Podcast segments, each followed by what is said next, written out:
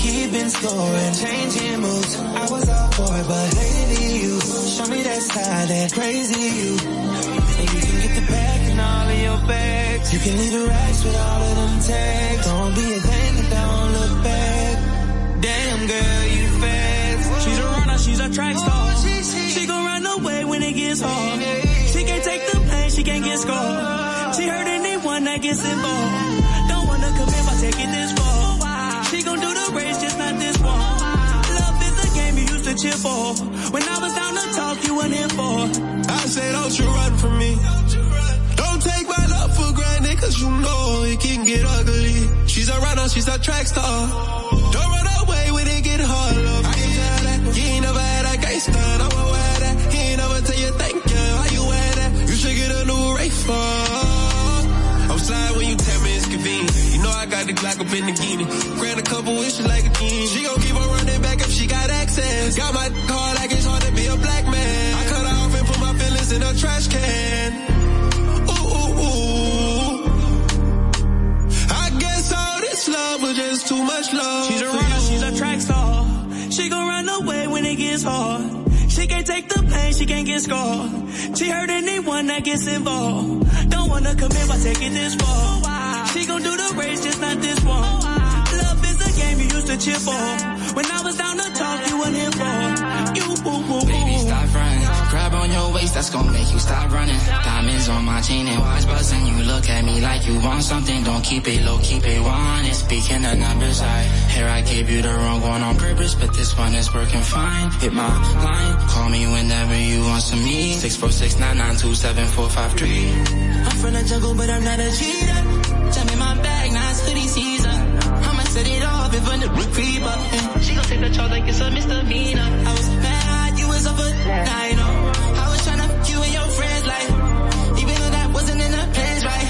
Drawn with a stick like a bin, I know. He be on my wrist, that's up a stone. King of this fly shit, yeah, I know. You can hold me down and be more than my home. Stop acting like you love me when you really don't know. She's a runner, she's a track star.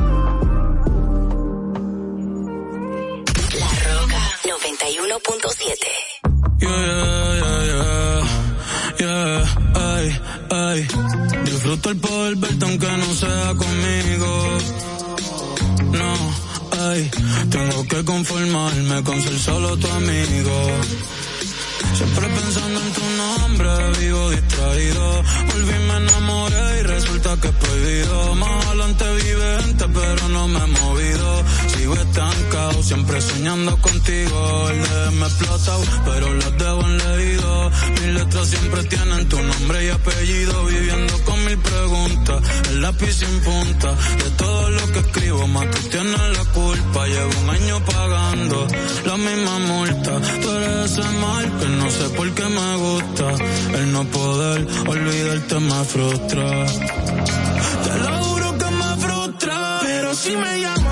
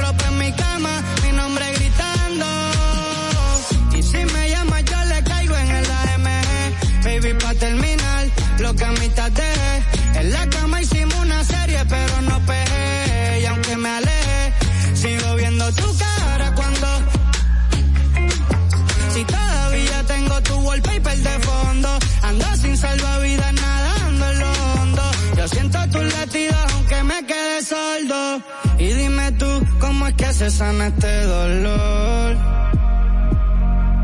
Si ya lavé la sábana, pero siguen con tu olor.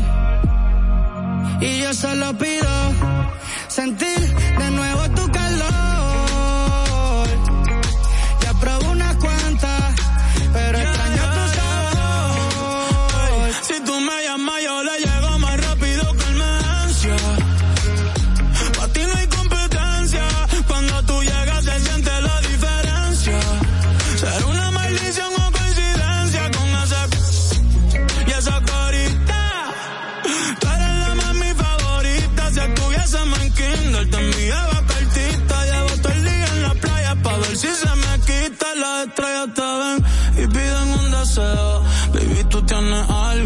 yo solo veo. Ya no quiero más premios, no quiero más trofeos. Yo lo único que pido es mañana verte de nuevo. Ey, aunque sea con él.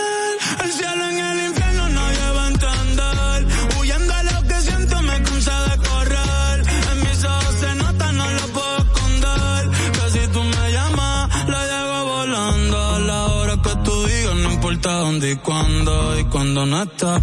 Te sigo imaginando tu alma con la mía, las dos juntas vibrando. Ay.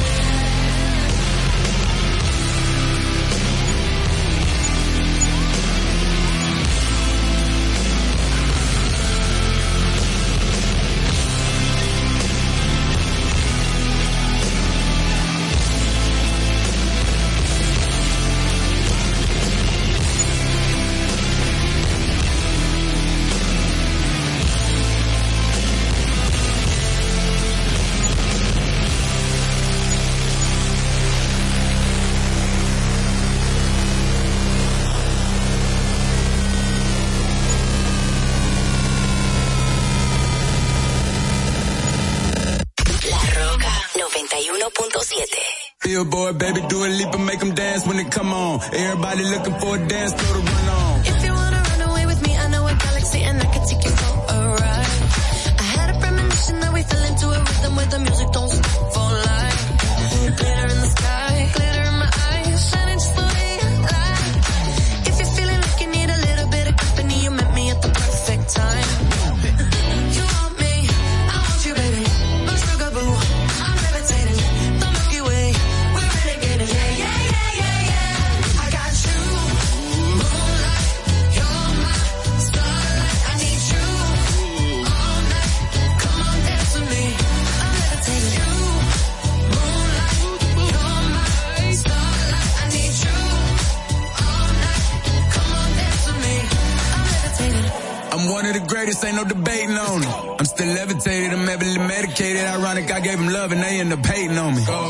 She love me and she been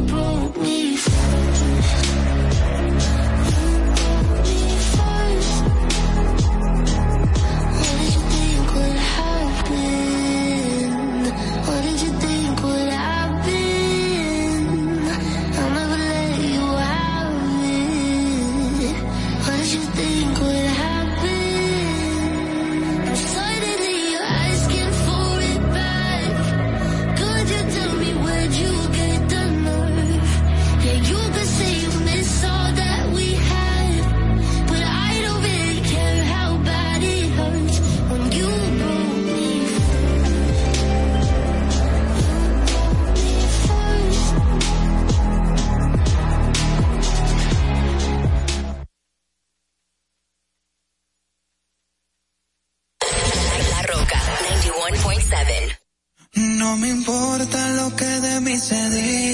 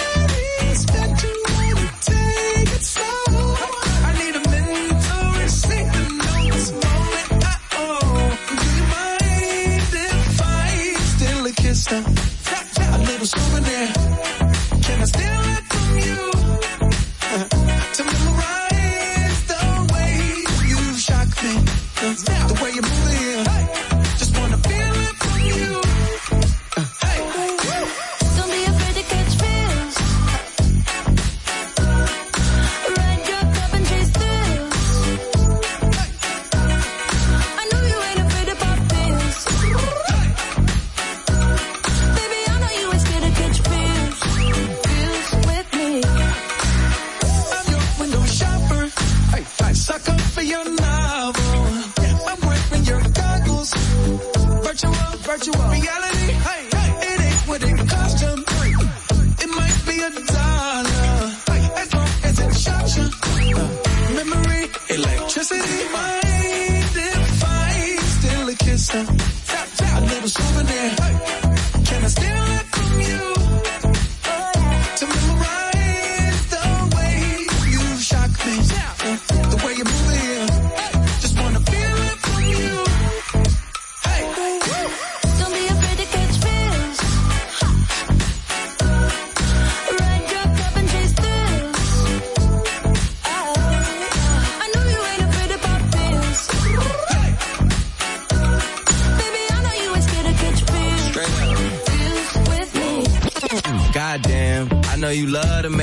Entrance. Do you like getting paid or getting paid attention? You mix the wrong guys with the right intentions. In the same bed, but it still feel long distance. You're looking for a little more consistency. But when you stop looking, you gon' find what's meant to be. And honestly, I'm way too done with them. I cut off all my exes for your X and O's. I feel my old flings was just preparing me. me. When I say I want you, say it back, parakeet. Fly your first class through the air, Airbnb. I'm the best you had. You just be comparing me to me. I'ma oh. add this at you. If I put you on my phone and oh. upload it, it'll get maximum views. I came through in the clutch, more than lipsticks and phones. Wore your fave cologne just to get you alone. Don't be afraid to catch feels. Don't be afraid to catch these feels. Ride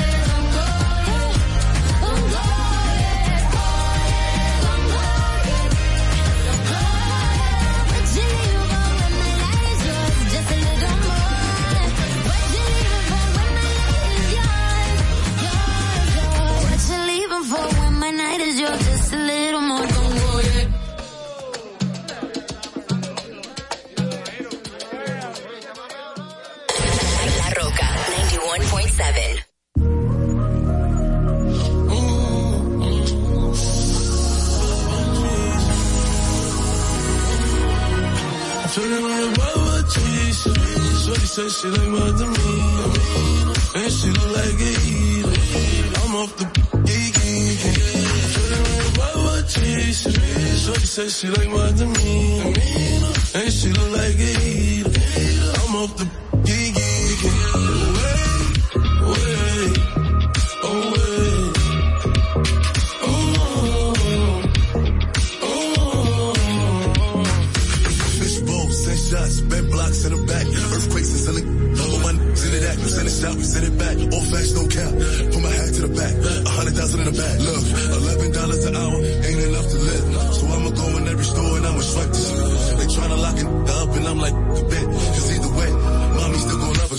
I just took 20 from the city, they like who is you? A lot of talking that they don't really do. I'm about to turn my Air Force Ones into a Gucci shoe. I'm about to turn my Timberlands into a Yeezy boot. I'm to the black, in it's blue. Got me stripping, got me glistening like I came out the pool. I'm so excited like I came out the zoo. But I shot out the coop. I got a scope with a clear out view. Shorty said she like my demeanor. And she look like a eater. I'm off G, she, she, she, she like what the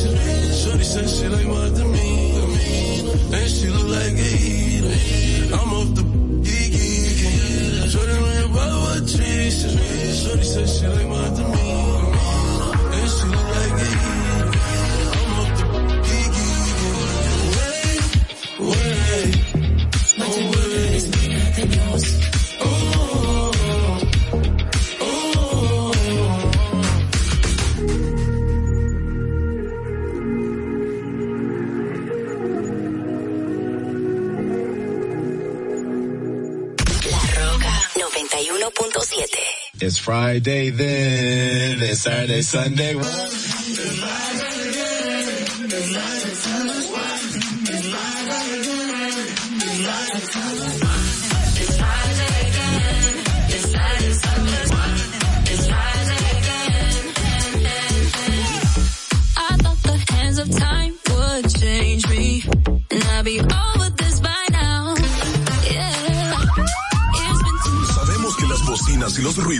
Son molestosos. Por eso te traemos el Distrito Informativo. Tus mañanas ahora serán más frescas e informadas con el equipo de profesionales más completo de la República Dominicana. Distrito Informativo, de lunes a viernes de 7 a 9 de la mañana por La Roca 917 FM, Vega TV y Dominica Networks.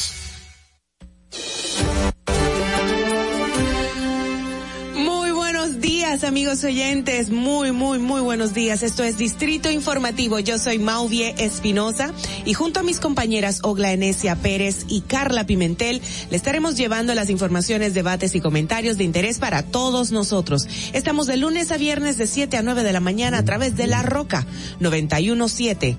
Si vas en tu vehículo, recuerda que llegamos hasta el norte, hasta Villa Altagracia, por el sur hasta San Cristóbal y en el este hasta San Pedro de Macorís. Además, pueden vernos en vivo en nuestro canal de YouTube Distrito Informativo.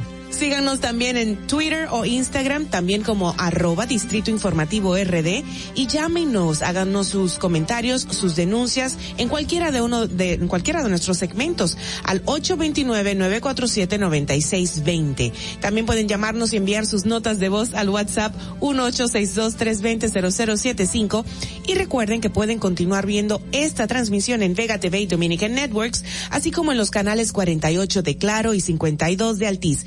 Escúchenos en Apple Podcast, Google Podcast, iHeartRadio y Spotify y pueden ampliar cada una de nuestras informaciones que estaremos dando a través de estas dos horas en nuestro portal digital distritoinformativord.com. Muy buenos días, chicas. Dios es buenísimo. ¿Cómo están? Buenos días. Buenos días. Buenos días. Hechos hay de que Dios es buenísimo. Y, y no es percepción, Sí. ni per se, ni nada Exacto. parecido. El es real. Ese es el real real. Miren, señores, pero que esto se ha vuelto tendencia. En el día de ayer fue tendencia en todas las redes, en todos los medios tradicionales. que si per se, que si per se. El bendito señor ya se quemó. Y la ilusión, estoy en un tapón, esto es una Ajá. ilusión, estoy durmiendo. Todo el mundo me mandó chistes, memes con eso mismo, diciéndome, mira la foto, que no sé qué, que la gente, lo que tú decías también, Carla, ahorita, que, que si había un tapón, que no, que me imagino como era que Era mentira. No, que mentira. estoy soñando, señores, no estoy en un tapón, es mentira. Estoy pierden el tapón. Pero Madeline dice que se redujo en muchos espacios. Madeline, nuestra ¿Es productora. ¿Verdad que sí? Sí, Madeline sintió el tránsito flojo fue- ayer, Yo creo que fue a propósito. Sí, él parece como que él quiso como eh, decretar algo y él lo estaba manifestando. Dicen eso, manifesting en, en inglés, como que eh, vis- visualizándolo. Ajá. Y lo logró el tipo quizá eh, ¿qué? metafísico, algo que sé yo. Señores, pero eso es una realidad nuestra y nada, nos lo disfrutamos como todo lo que nos disfrutamos los dominicanos. Eso es algo que nos hace muy, muy auténticos y nos gozamos cada situación. No, es que la gente tiene Dios una mío. capacidad. de Aquí- creatividad, de verdad. Yo no sé, yo creo que hay un equipo de personas que solo se dedica a esperar que pase algo y a hacer memes y vivir de eso, porque... Y los memes de nosotros que no salen a la luz pública, los memes No, aquí de tenemos-. Eso sí nos hacen reír. Miren, vamos a contarle a los amigos oyentes rapidito. Nosotros nos hacemos una sesión de fotos todos los días con una cámara profesional, con nuestros invitados y tal, momentos claves, y no las compartimos internamente y quien quiera las sube a las redes, pero siempre están ahí esas fotografías. A ese banco de imágenes eh, lo manipula nuestro querido Alex García Whatever. Le hemos puesto Whatever por otro chiste interno, pero el joven nos hace unos memes que, de verdad, ayer yo estaba No, yo preguntando que se habían depositado ya. Yo lo usé ese meme para anunciar que sí. Nos miramos tú y yo. ¿Y tú qué, qué tú dijiste que Que dijiste? yo lo usé ese meme, yo lo usé. Mentira, ¿verdad? Sí. Señores, ya. No, y, y, y el otro con los invitados, dice, tú Sí. dijiste que te ibas a aportar. Ese estuvo buenísimo. ¿Y te portaste? Bien mal. Bien mal. Y la carita que te pusieron, te agarraron, oh my God. Sí, porque nos tiran fotos hasta que no, ni nos damos cuenta. Señores, así de risueñas empezamos tratando de llevarles todo lo positivo a pesar de muchísimas informaciones pesadas y negativas. Pero agradecemos la sintonía de todos ustedes y pensamos y queremos y decretamos y per se. Percibimos que se van a quedar con nosotros hasta, bueno, hasta las nueve de la mañana. Señores, vámonos de una vez con eh, un día como hoy, ¿verdad? Chévere, un día como hoy. Adelante. Para que no se te olvide, en el Distrito Informativo, Dominica Networks presenta Un día como hoy. Un día como hoy, 30 de septiembre del 2013, Haití llama a consulta a su embajador en el país, Frix Igneas, en respuesta al fallo del Tribunal Constitucional que niega la nacionalidad a una dominicana de ascendencia haitiana cuyos padres fueron considerados extranjeros en tránsito por el organismo. Un día como hoy, en el año 2015, el dirigente de izquierda, Narciso Isa Conde, rechaza que el expresidente Juan Bosch traicionara al coronel Francisco Alberto Camaño Deñó, delatándolo ante el presidente Joaquín Balaguer, cuando desembarcó en 1973 por Playa Caracoles junto a nueve hombres para enfrentar su régimen. Un día como hoy, en el año 2015, entra en vigor la veda impuesta por el gobierno haitiano a la importación por la vía terrestre de 23 productos dominicanos, la que incluye, entre otros, harina de trigo, cemento gris, aceite comestible, jabón de lavar, detergente en polvo, espuma para embalaje, agua potable, pintura y productos para carrocería de vehículos.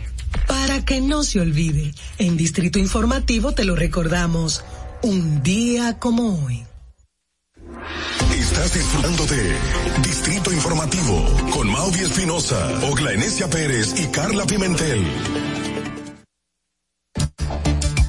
Bueno, de inmediato pasamos a nuestros a nuestras principal- principales noticias para este jueves 30 de septiembre aquí en Distrito Informativo. La primera noticia dice que la Lotería Nacional está realizando una auditoría jurídica de los contratos existentes con las entidades privadas que manejan bancas de lotería para determinar el grado de compromiso que tiene esta institución y asegurar que todas sus acciones en esta actividad contribuyan a la transparencia y legalidad, entre comillas, de las relaciones y los sorteos que realiza para este sector. Bueno, y hablando del caso Falcón, solo el prófugo Eric Mosquea Polanco invertía hasta 2.5 millones a la semana para lavar recursos producto del narcotráfico internacional.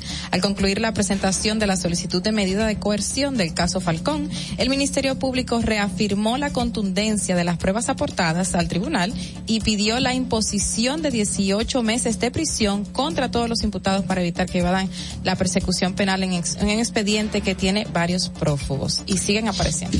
Así es. Y en un tema que comentamos aquí precisamente el lunes pasado es que la Junta Central Electoral ayer prohibió hacer campañas y anuncios proselitistas fuera del tiempo establecido en la ley 3318 sobre partidos, agrupaciones y movimientos políticos. La Junta eh, es la máxima autoridad en materia de administración y organización de los procesos electorales en la República Dominicana y como tal debe garantizar que los mismos se realicen en estricto apego a lo dispuesto por la ley, garantizando que con ello la paz y la tranquilidad del pueblo dominicano, aseguró en el comunicado que emitieron ayer, eh, que emitió ayer este órgano.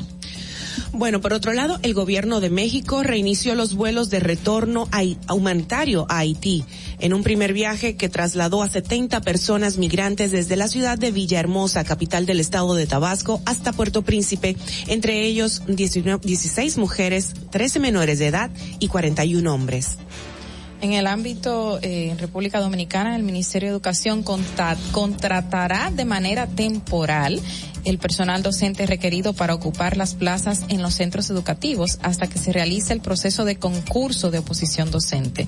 La decisión se tomó por recomendaciones del Ministerio de Administración Pública como ente rector del empleo público y de los sistemas de carrera para llenar las plazas vacantes en las escuelas y los politécnicos del sistema público. Cambiando de tema, el secretario de Industria y Comercio del Partido de la Liberación Dominicana, Johnny Leiva, advirtió que el proyecto de ley que busca controlar la venta y sumini- suministro y consumo de alcohol, de aprobarse tal como está, podría afectar de manera importante a hoteles, restaurantes, bares e incluso colma- colmados y supermercados, dado que se habla de que de hasta la forma legal de transportar el alcohol una auténtica locura. Leiva dijo que solo los hoteles, bares y restaurantes representan el 5.2% de toda la economía dominicana, no solo por el consumo de alcohol, sino de los turistas. En otro orden, al menos 20 familias quedaron a la intemperie tras sus viviendas terminar desechadas por vientos arremolinados provocados por un tornado registrado la tarde de este miércoles en el Batey, Las Pajas de Atomayor. Eh, en otra información, la senadora de la provincia de Puerto Plata por el Partido Revolucionario Moderno, Ginette Bornigal, reiteró su preocupación por el sector eléctrico de República Dominicana, ya que la energía es el motor de un país. Pidió que se genere una estabilidad y que de lo contrario de no poder hacerlo, que renuncie al cargo, refiriéndose al ministro de Energía y Minas, Antonio Almonte. Eh, bueno, con este caso de Antonio Almante y lo de la, lo del, de la energía, energía. eléctrica, de hecho hay un tema con Punta Catalina y el suministro de carbón y algo que han dicho las autoridades es que efectivamente la empresa que tenía para traer el carbón se ha retrasado y lo que han utilizado ha sido las reservas que tenían aquí en el país para eso, o sea que se ha generado. Y se ha acabado para colmo la reserva que tenía. O sea, que no es algo que viene de la administración, sino el retraso de la empresa que fue la contratada. y que hay un a- algo a nivel internacional que es el con el tema del, del carbón en sentido general o sea que eh, hay aspectos que, que, que pasan. No estamos justificando el tema de los apagones ni nada por el estilo, pero también hay una razón que es la que han dado a conocer las autoridades. Así que a veces yo siento que algunos eh, políticos, para hacerse un poco más graciosos, saltan con declaraciones un poco muy populistas para, no sé, Tú sabes la situación en que nos encontramos ahora. Exacto. Hay que hablar. Pero bueno, señores, y en el plano internacional, en Turquía, Beya Mutlu, una habitante del distrito turco de Inogol, fue reportada como desaparecido, eh, un habitante, perdón, eh, fue reportado como desaparecido el pasado martes por sus amigos, luego de que estos le pidieran el rastro, le perdieran el rastro en un bosque donde el grupo se reunía para tomar alcohol. Sin embargo, una vez iniciadas las labores de búsqueda y rescate, el propio Mutlu acabó uniéndose a las personas que inspeccionaban el bosque para dar con él. Súper cómico, me pareció eso, súper cómico. Bueno, me pareció no, reírme, me pareció pero- per se no. Es No, es cómico. Sí, yo intentaba no reír, pero es, es imposible. Qué, porque- qué- qué curioso, ¿no? Eh, Hubiese sido muy chulo que lo hubiesen filmado. Pero bueno, ya señores, por última información me están eh, compartiendo esta, que yo sé que a los dominicanos les va a poner bien, bien, bien, nos va a poner bien contentos. Dice que el Consulado General de la República Dominicana en la ciudad de Toronto, Canadá, reconoció a los jugadores Vladimir Guerrero Jr. y Toscar Hernández por sus grandes logros en la presente campaña de béisbol de las gra- grandes ligas. Los pergaminos de reconocimientos fueron entregados de manera separada por el, por la cónsul general Edme Arnott, quien se hizo acompañar del vicecónsul Robinson Rodríguez y los colaboradores del consulado, quienes en nombre del Estado Dominicano destacaron las hazañas logradas por ambos jugadores y poner en alto el nombre del pueblo dominicano. Felicidades a ellos, de verdad que han dado mucho que hablar y nos representan. Los dominicanos, buenos dominicanos.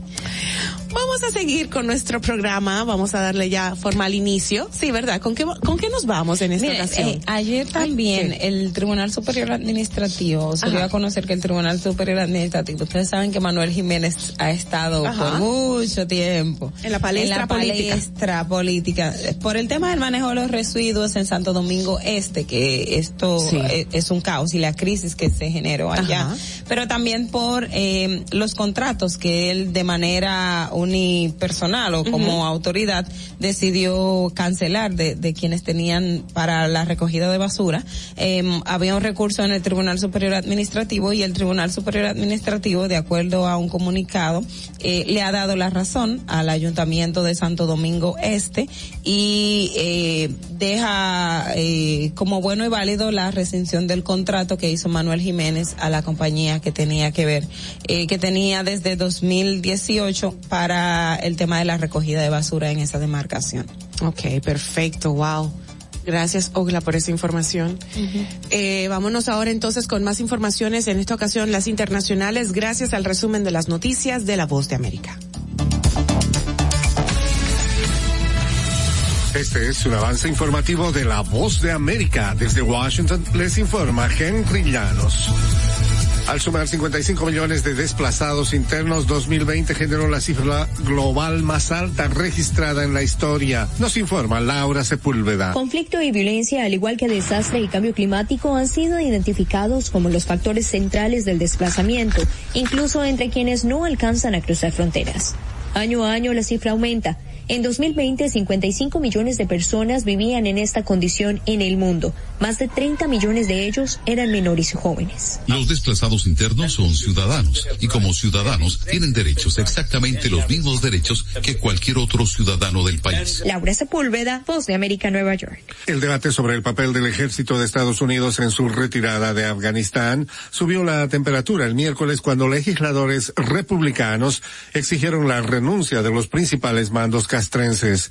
Creo que ustedes probablemente no renunciarán, pero si no tuviéramos un presidente que estuviera tan confundido, todos serían despedidos porque eso es lo que se merecen, afirmó el representante republicano por Florida, Matt Gaetz. A continuación, un mensaje de servicio público de la voz de América. Para evitar la propagación del coronavirus en casa, recuerde que solo toma unos minutos limpiar las superficies que más toca en su vivienda, manijas de las puertas, interruptores de la luz, lugares donde come, control remoto, entre otros. Esto por lo menos una vez al día. Este fue un aviso de servicio público de la voz de América. En Venezuela surgen reacciones al anuncio de la Unión Europea de enviar una misión de observación electoral. Desde Caracas nos informa Carolina Alcalde. La Unión Europea confirmó que desplegará una misión de observación electoral que empezará a llegar en octubre para observar los comicios regionales y municipales previstos para el 21 de noviembre. Poco antes, Juan Guaidó, considerado presidente interino por decenas de países, insistió en que actualmente en Venezuela no existen condiciones para celebrar el evento electoral. Pues todo lo que queremos los venezolanos es una elección presidencial, una elección libre y justa, donde podamos decidir, donde los partidos estén habilitados, donde los candidatos estén en pleno uso, y eso no, no tenemos hoy en Venezuela, y por eso hay que salir a luchar.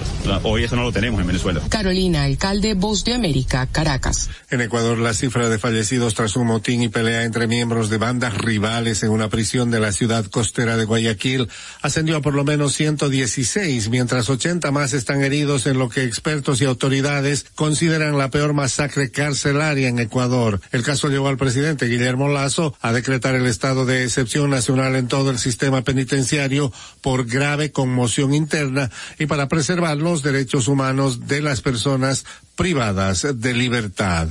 Este fue un avance informativo de La Voz de América.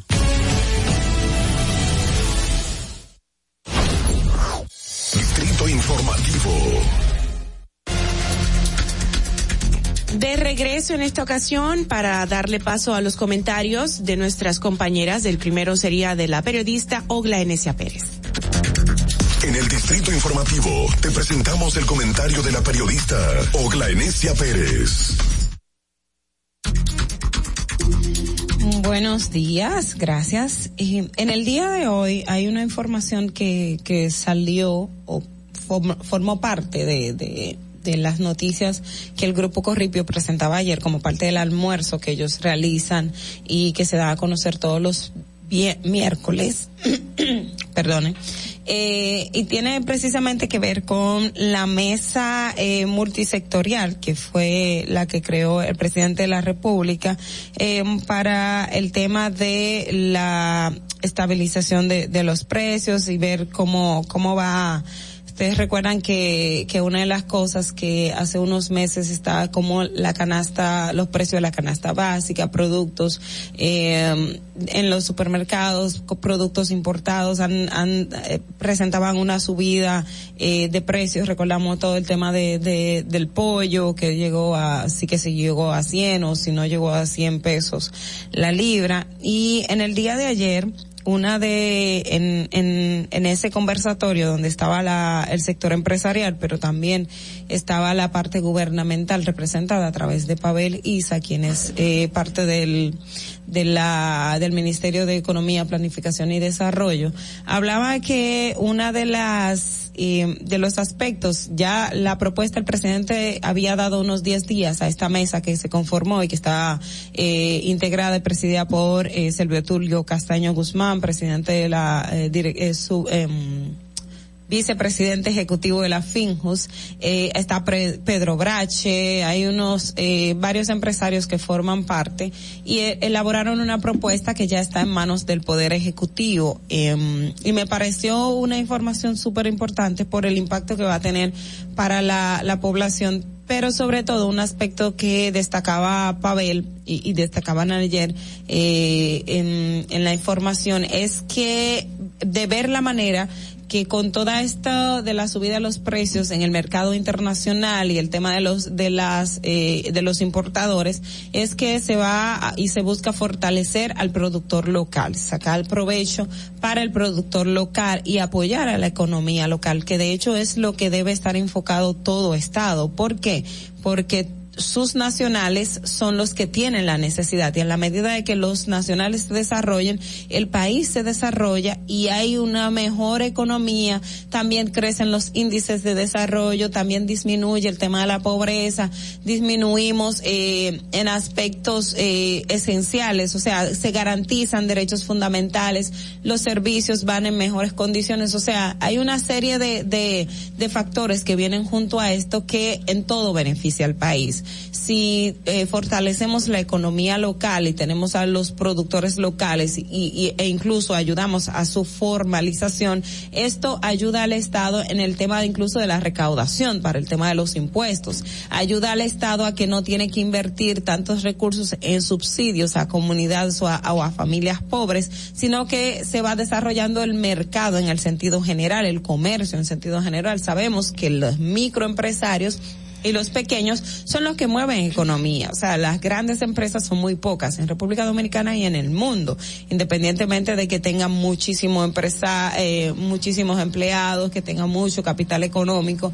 Pero las microempresas, las pequeñas empresas mueven la economía. O sea, en, en, el día a día, esas son las que hacen porque se suplen incluso de las grandes empresas. Y, y esa disposición y lo que se comentaba ayer eh, a través de la mesa multisectorial me parece sumamente interesante.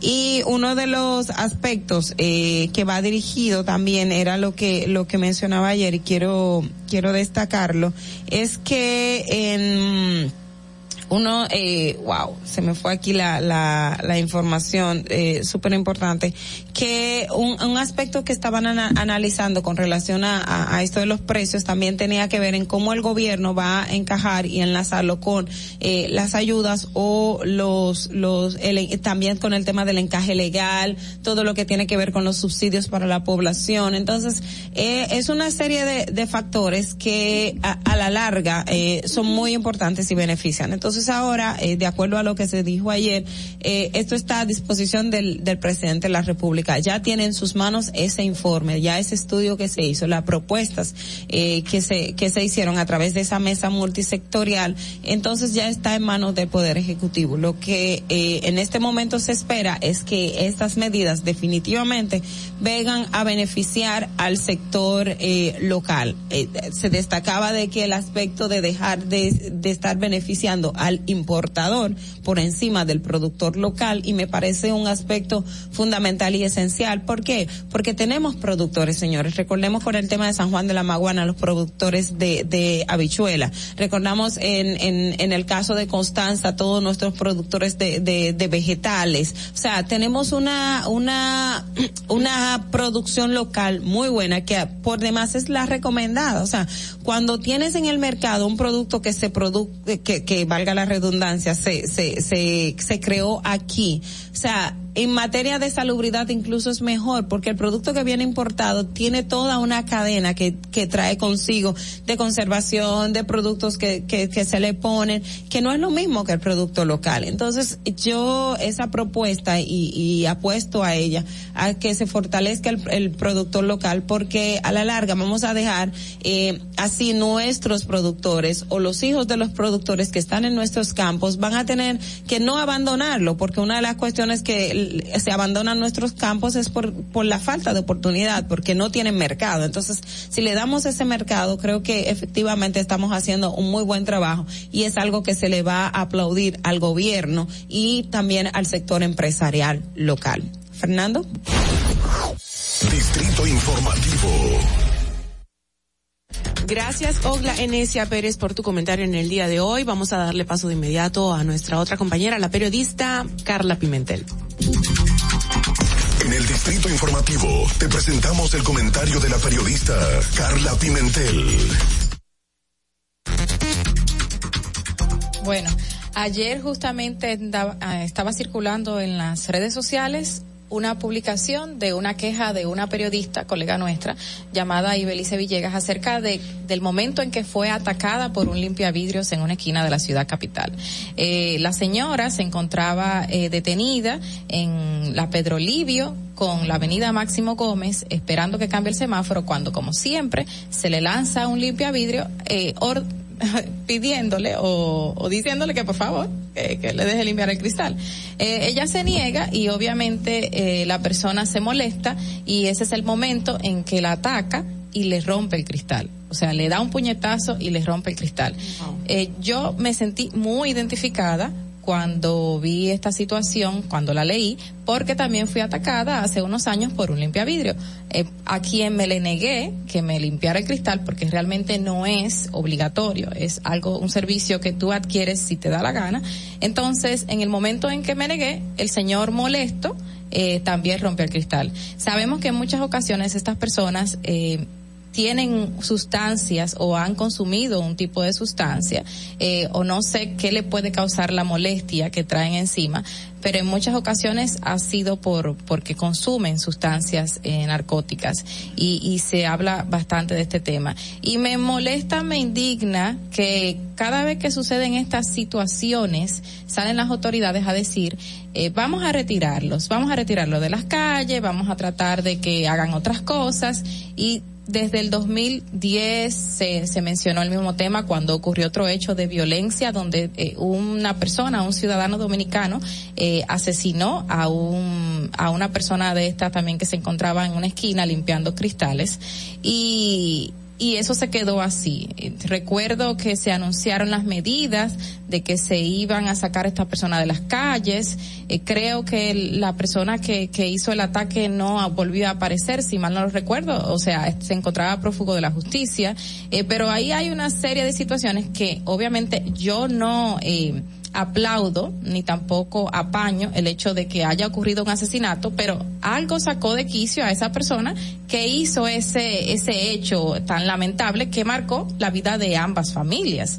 Entonces, en el 2011 también volvieron a circular informaciones de las autoridades diciendo que iban a sacar a esta persona de las calles. En el 2014, en el 2015, en el 2016, o sea, si me pongo a mencionar cada año que se ha eh, manifestado de que van a llegar a hacer programas eh, de retirarlos y colocarlos en otros espacios para trabajar en otras cosas, me quedo corta.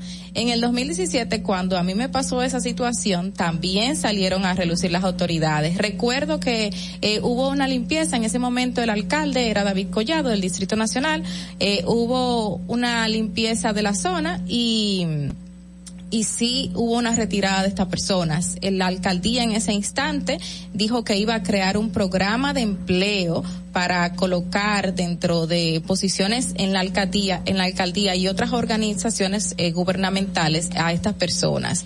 Eh, se les iba a dotar de empleos como de barrenderos, eh, supervisores en, en área de también de limpieza y, y este tipo de empleos eran los que se les iba a dar.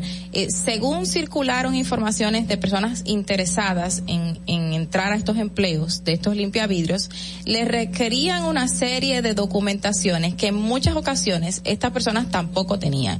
El hecho de eh, un acta de nacimiento, muchos no se encontraban reconocidos, cédulas eh, y demás que no tenían a mano porque nunca, o sea, ya que viene arrastrando un hecho de pobreza, un hecho de crecer en una familia disfuncional que ni siquiera tampoco el papá lo mejor tenía eh, un reconocimiento de los tantos dominicanos que no han sido reconocidos en la República Dominicana, que pasan tres y cuatro eh, y cuatro generaciones y nadie los conoce, los reconoce, eh, venían estos limpiavidrios con estas estos estas situaciones y muchos no pudieron ni siquiera pasar a obtener otros empleos que sí estaban decididos a hacerlos, pero otros ni siquiera hicieron el intento de acercarse al ayuntamiento o a las autoridades para poder adquirir otro medio de vida.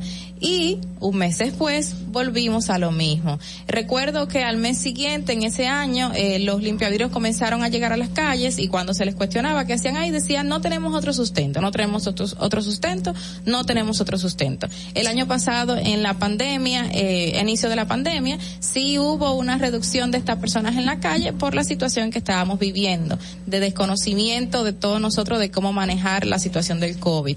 Pero ya a principios de este año volvieron todos a las calles y ahí están. Y ahí están haciendo este tipo de hechos como este que se cometió ayer y otros que a lo mejor quedan en desconocimiento nuestro porque no llegan a los medios de comunicación. En este caso llegó a los medios de comunicación porque es una periodista. Entonces, eh, ¿qué vamos a hacer con estas personas que están en las calles? La vamos a dotar de empleos, la vamos a mover a otro sitio, pero aparte de que hacen una contaminación visual, hacen una contaminación de ruido y contaminan el suelo también, están exponiendo sus vidas. O sea que por más que lo critiquemos, que yo soy una de las principales críticas de ese tema, también tenemos que ver dónde lo vamos a reubicar y qué vamos a hacer con ellos para que no sigan en las esquinas, dañando personas, algunos que están en, eh, que sí consumen sustancias narcóticas, que esos hay que revisarlo, y otros que están buscando ese sustento. Entonces, eh, yo que sé, creamos un programa que realmente se ponga en funcionamiento y que ellos lleguen a tener una mejor calidad de vida y nosotros estemos más tranquilos porque estamos en peligro. Fernando. Distrito Informativo. Bueno, gracias Carla. Me da muchísima pena esa situación, de verdad que sí. Eh, y sí, creo que todos hemos sido víctimas, Víctimas. de esa situación. Bueno, este, nosotros vamos a una pausa, pero volvemos cuando, cuando retornemos vamos a volver hablando de migración con una experta nuestra colaboradora. Así que permanezca con nosotros porque el tema de hoy va a estar bien, bien bueno. Atentos, no muevas de ahí. El breve más contenido en tu Distrito Informativo. Ahí mismito donde estás. O tal vez aquí, recostado bajo una mata de coco. O en la arena tomando el sol. O dentro del agua, no muy al fondo. O simplemente caminando por la orilla. Ahí mismo, abre tu nueva cuenta móvil BH de León. 100% digital y sin costo. La creas en minutos con cero pesos desde Móvil Banking Personal. Ábrela donde quieras. Solo necesitas tu celular. Banco BH de León. Si deseas tener acceso a todo lo que pasa en República Dominicana, debes obtener Dominican Networks. Es el primer sistema de cable dominicano para los dominicanos en el exterior. Aquí podrás disfrutar de todos los canales de televisión de República Dominicana, noticias, deportes, música, farándula y entretenimiento 24/7. Solo debes descargar nuestra aplicación en Roku, Amazon y Apple TV. E inmediatamente vas a disfrutar de todo el contenido de República Dominicana. Dominican Networks. Tu primer hogar te llena el corazón. Los expertos hipotecarios de la Asociación Popular de Ahorros y Préstamos están listos para asesorarte a la hora de adquirir tu préstamo hipotecario. Y puedes decir, mi casa mía de mi propiedad. Tenemos tasas fijas desde 6.95% y con plazos hasta 20 años. Solicita tu préstamo hipotecario a través de la primera web hipotecaria del país. Accede a slash hipotecario. Síguenos en nuestra cuenta de Instagram para mantenerte informado de todo lo que sucede en el programa. Arroba Distrito Informativo. Llegamos en medio de una gran crisis económica, producto de la pandemia. A pesar de eso, en solo un año comenzamos a recuperar y conseguimos un crecimiento económico entre enero y julio de este año de un 13.3%. ¿Qué significa eso para ti? Significa que recuperamos y creamos más empleo y pudimos aumentar tu salario mínimo con estabilidad en la tasa de cambio y una mayor producción de alimentos para garantizar el bienestar de tu familia. Estas no son promesas, son hechos. Ahora sí, el crecimiento económico nos toca a todos. Estamos cumpliendo. Estamos cambiando. Gobierno de la República Dominicana. ¿Viste qué rápido? Ya regresamos a tu Distrito Informativo. De regreso, esto es Distrito Informativo. Estamos aquí, Ogla Enesia Pérez, Carla Pimentel y Mauvia Espinosa, a través de la Roca 917. Gracias por estar en sintonía. Y tenemos ya nuestra colaboradora, bueno, ya dispuestísima desde la ciudad de Nueva York para compartir con nosotros, pues, eh, el tema que nos compete en el día de hoy sobre la especialidad, sobre la cantidad, perdón, de haitianos intentando ingresar a los Estados Unidos. Muy buenos días, Elizabeth Sánchez. Muy buenos días, ¿cómo estamos? Hola Elizabeth, te estamos escuchando, bienvenida. Gracias, buenos días. Eh, eh, bueno, esperamos que esté todo bien contigo y vamos a entrar de lleno al tema. Cuéntanos cómo, cómo se manifiesta esta crisis, eh, sobre todo migratoria, con los haitianos en Estados Unidos. Bueno, lamentablemente en las últimas dos semanas, de septiembre 19 hasta el 27, han deportado hacia Haití 3.936 migrantes haitianos. Y de acuerdo a las estadísticas de, es- de esa cantidad han deportado 2.300 que son familias completas, o sea, padres e hijos que han tratado de ingresar aquí. Y según datos de la Organización Internacional del Inmigrante, un 44% de esos haitianos removidos han sido mujeres con niños. Y de esos niños, 210 niños ni siquiera habían nacido en Haití, han nacido en Chile, Brasil, Venezuela y Panamá. Solamente hasta ahora han procesado 3.000 haitianos, o sea que lo han dejado salir y permanecer en territorio de los Estados Unidos. De los 13.000 que entraron, encontraron debajo del puente en Río. Y 8.000 han retornado voluntariamente a México, quedando aproximadamente 4.000 en custodia de inmigración para su expulsión o para dejarlos salir. Elizabeth, ¿cuál sería el estatus de estos menores que no han nacido en Haití que mencionaste? El estatus migratorio entonces. Ninguno, porque esos niños han sido devueltos con sus padres a Haití. No nacieron en territorio haitiano, pero sus padres sí son haitianos, o sea, deben de tener la, la dualidad de la doble nacionalidad, igual que la tenemos nosotros, pero realmente es un terreno muy incierto que están pisando los haitianos. El- Elizabeth, precisamente destacabas que eh, de los migrantes que han ido no han nacido en Haití. Eso indica que estaremos hablando de migrantes haitianos que hace ya un tiempo no estaban residiendo en su país. Los que Eso estaban- es correcto, eso es correcto. Hay muchos de esos migrantes haitianos que salieron de Brasil, que salieron de Haití cuando el primer terremoto, se radicaron en Brasil, se radicaron en Chile, se radicaron en Ecuador. Pero las situaciones en esos países y Brasil después de la pandemia está eh, bien difícil. Hubo personas que vinieron caminando, según dicen las estadísticas, por 17 países. Lo que no se entiende es cómo la seguridad de aquí de Estados Unidos no vio que venía caminando tanta gente y, a- y un día se, se despertó los Estados Unidos con que el puente entre el Río y México estaba lleno de migrantes. Bueno, Elizabeth, de hecho yo junto con otra persona siempre pensamos en tema de teorías de conspiración, porque me resultó muy extraño, de hecho, y, y, y ahora que lo comentas también, el tema de que en Estados Unidos sea esta cantidad, porque sabemos, por ejemplo, el tema de la caravana de los migrantes, eso se le venía dando seguimiento, se sabía que había una caravana de migrantes por todo Centroamérica que iba de camino eh, a México y hacia Estados Unidos, pero en este caso, o sea, fue como que todo salió así de la nada. Bueno, yo pienso que es una conspiración bastante eh, bien armada, porque como casi 13 mil migrantes vinieron caminando y nadie se dio cuenta. Y al otro día, un día en la mañana, el río está lleno de personas. ¿De dónde ellos tienen dinero para pagar toda esa, toda esa caminata? Porque eso no es gratis. Toda esa caminata es gratis. Ellos cruzan lo que todavía están esperando, ellos cruzan a México, comen, compran comida. Esto para mí es un tinglado de muchas cosas y también vamos a ser claros, al haber pasado lo de Afganistán y el gobierno de Estados Unidos traer vuelos repletos de afganos, el- los haitianos pensaron, los ecuatorianos pensaron y los hondureños, nosotros también tenemos derecho, no.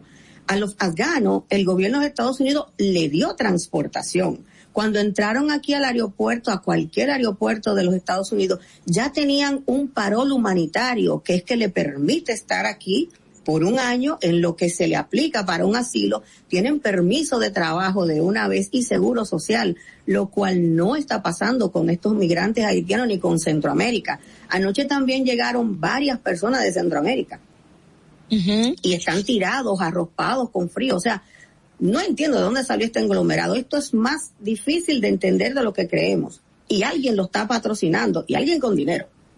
Eh, Claro, sí, sí, precisamente es, es la teoría que, que, que uno tiene y maneja, sobre todo por, por todo, por todo lo que ha pasado.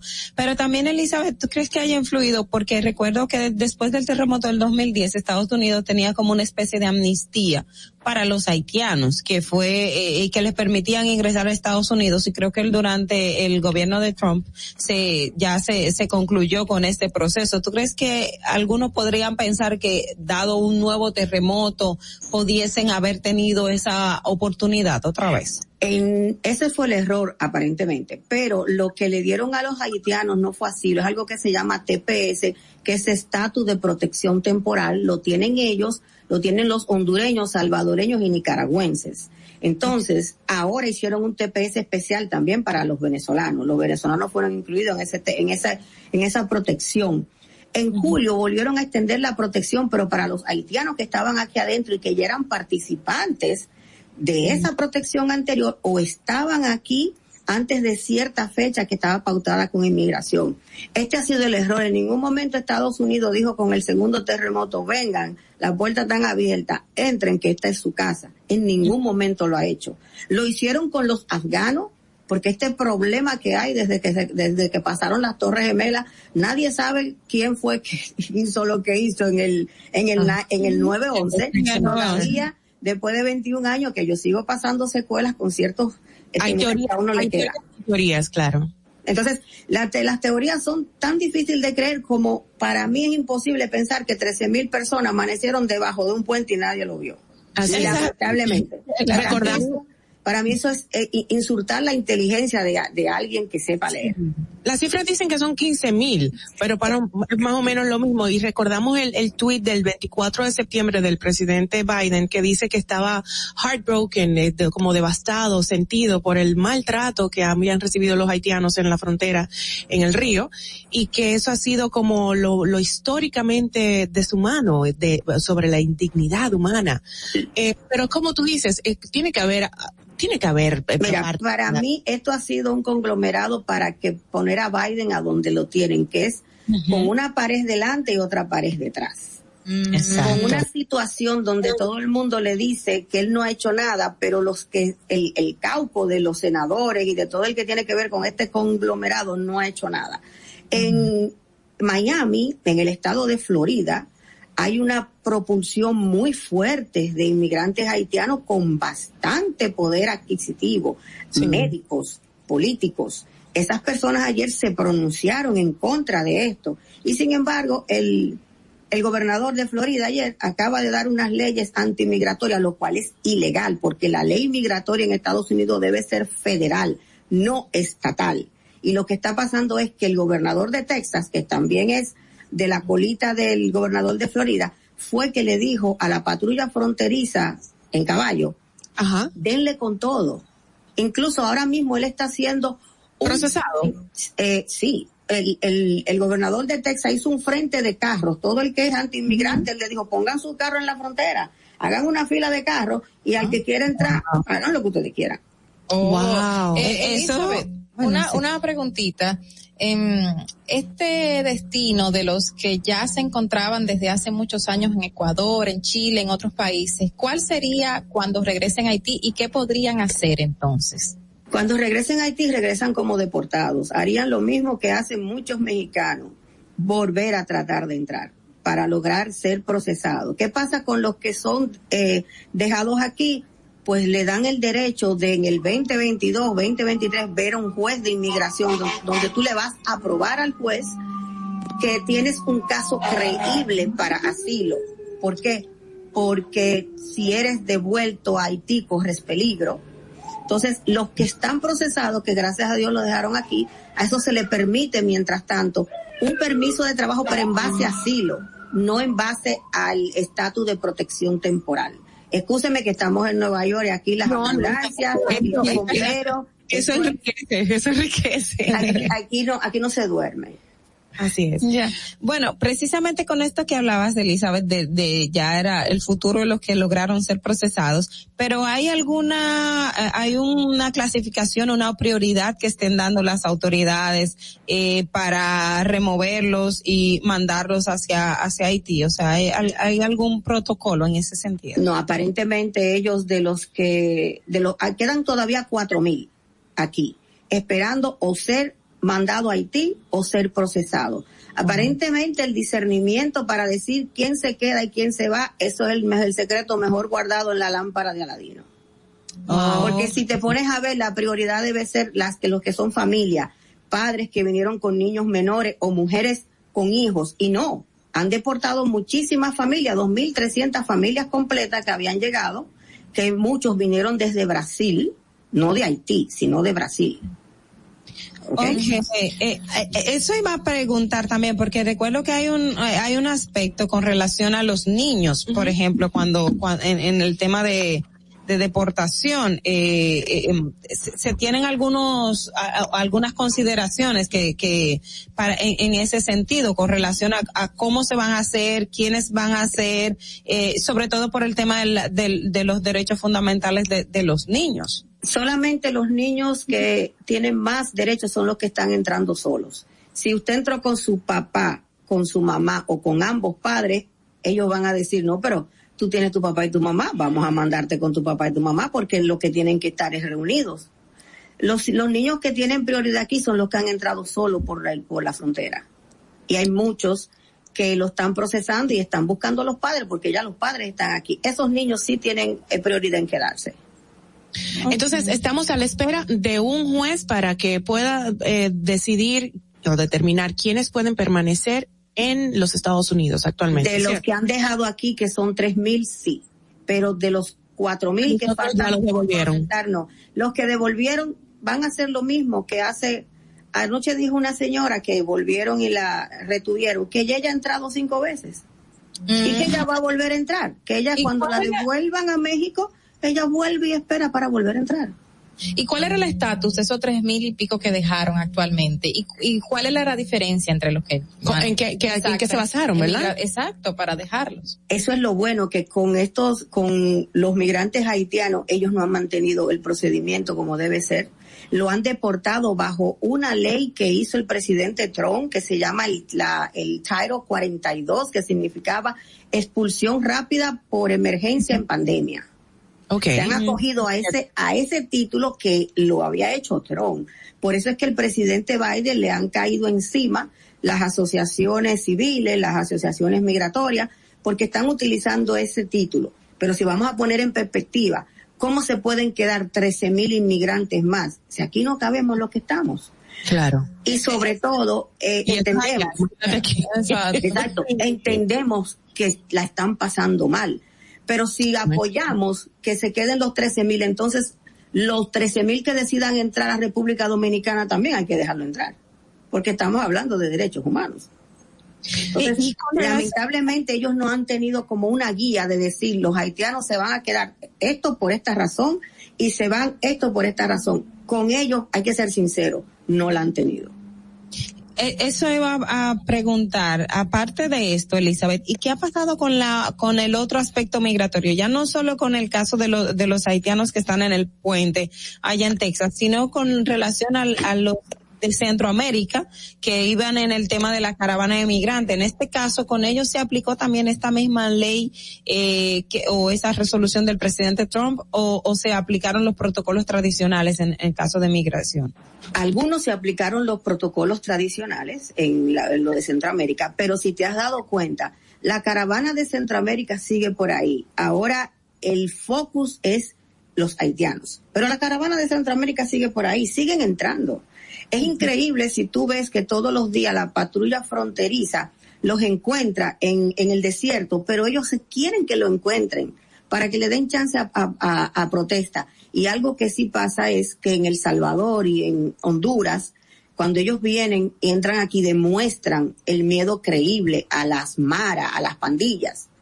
Entonces, esa gente tiene un porcentaje un poquito mayor que los haitianos. Y la situación de Haití no es la mejor ahora mismo, obviamente, y hay mucho temor de parte de la población. Entonces, ¿cuál sería la diferencia en el miedo que demuestran estos ciudadanos hondureños, Salvador, y los haitianos? Que de hecho en Haití hay un tema serio con las pandillas también, que la gente estaban huyendo de sus comunidades. Exactamente, pero lamentablemente ellos con mi, mi percepción personal después de leer tantas cosas y escuchar tantas noticias, aquí hay algo que con Haití ellos no han manejado bien. El por qué solamente lo saben, aunque el jefe de- del Departamento de Seguridad Interna, el señor Mallorca, dice que se está aplicando, como dice, las leyes migratorias y que nadie puede entrar en, en forma masiva de esa manera. Pues si te das cuenta, la caravana que venía de Centroamérica eran 700, venían, los dejaban entrar, los devolvían. De esa caravana han devuelto muchísimas personas. Muchísimas Mira, personas. Elizabeth, me llama mucho la atención que cuando Ogla mencionó ahorita eh, al- el caso de Trump, con todas estas leyes, ¿verdad?, que se han estado eh, apoyando para el trato al maltrato de los haitianos, me recuerda que en estos días, yo no sé si es que se está politizando esta crisis migratoria, pero me recuerda eh, la renuncia que tuvo eh, un enviado especial do- del gobierno de Estados Unidos eh, en Haití, el señor Daniel Foote. Y asimismo todo, eh, muchísimos demócratas han rechazado las expulsiones de los haitianos por parte del gobierno de, de Biden. Se está politizando realmente esto. Realmente esa parte de los... No solamente politizando, esa para mí es para ridiculizar al gobierno de Joe Biden. Exacto. Para mí, porque como vuelvo y te digo, cuando uno escucha noticias y que si, si tú lees todos los días sale algo nuevo en contra del presidente, ahora eh, hay hasta memes que él lo presentan como un estúpido. Sí. Esto es una política increíble. Entonces, si ves por el otro lado, todas las pruebas que han hecho de que en las elecciones hubo fraude, todas han caído porque no fue cierto el fraude, fue completamente mentira, pero el señor del pasado tormento hizo un rally el sábado donde él dice que él vuelve antes del 2024. Pasado tormento. Oh, wow. Sí, sí, sí. Por ese señor yo tuve que tomar hasta pastilla de pánico, porque ese hombre, tú no sabías cómo tú te levantabas hoy con una ley y otra mañana. Claro. Y- Definitivamente. y realmente aquí hay muchas cosas que a Biden se le han salido de las manos y creo que es que por más que él tiene una, a- alrededor de él personas que quieren hacer el trabajo, hay algo más detrás. Por ejemplo, ahora mismo la jefa del Departamento de Inmigración dijo que hay nueve millones de planillas en procesamiento. ¿Tú sabes lo que son nueve millones de planillas? ¿Cuándo la van a procesar? Pero todo eso, todo eso fue en la administración anterior, mandaron para su casa a muchísimos oficiales, porque él no quería que la, la inmigración siguiera progresando, a excepción de la inmigración europea. Hay nueve millones de planillas. fuera, fuera del tema migratorio, se hizo viral un video donde la esposa de Biden está hablando al público, ¿no? Parecía como una rueda de prensa o algo así, y él estaba parado al lado y se, se retiró y nadie sabe a dónde se retiró. La esposa hablando y él se fue como mirando el cielo, como, como ido, como si tuviera un- una laguna, un bache mental. Y como que se hizo viral de que qué le pasó al presidente, que por qué está así como que actuando, pero bueno. Pero realmente, mira, si yo me voy como a una, a una luna mental y tengo 658 clientes de impuestos y como 200 y pico migratorios en este año, el que tiene este país encima, yo cogeré, cogería un cohete a la luna prestado y me fuera allá. Definitivamente. De verdad, de verdad que la situación está bien difícil. Ahora a él también le cayeron encima supuestamente le encontraron que él debe 500 mil dólares al Departamento del Tesoro en impuestos de una compañía que él tenía privada. Y eso se lo sacaron ayer tempranito y se lo pusieron a colgar la ropita. Y que no Y juegan los gringos con muy eso. serio sí, sí, Sí, fue, el son- con- fue el mismo Congreso que le sacó eso ayer porque él quiere una reforma migratoria. Elizabeth, de verdad, nos place tanto compartir contigo, eres muy edificante y de eres tan clara. Me encanta cómo te manejas y me gustaría que compartieras tu número que aparece en pantalla, pero para los que están en la radio escuchándonos, ¿cuáles son tus números de contactos, corazón? El WhatsApp de la oficina es 347-601-7270 y nuestro teléfono, la línea local, porque la gente solamente quiere WhatsApp, es 347-899-8612. Perfecto, Elizabeth. Esperamos que todo salga bien contigo porque sabemos de una situacióncita especial por ahí. Te agradecemos de nuevo y hasta una próxima colaboración. Con el favor de Dios estaremos la próxima Un semana. beso, mi amor. Muchas gracias por los deseos. A ti, mamá. bebé. Señores, vámonos a saber cómo está el per se, el per se del momento, cómo está, si fluye o no ese per se, esa percepción.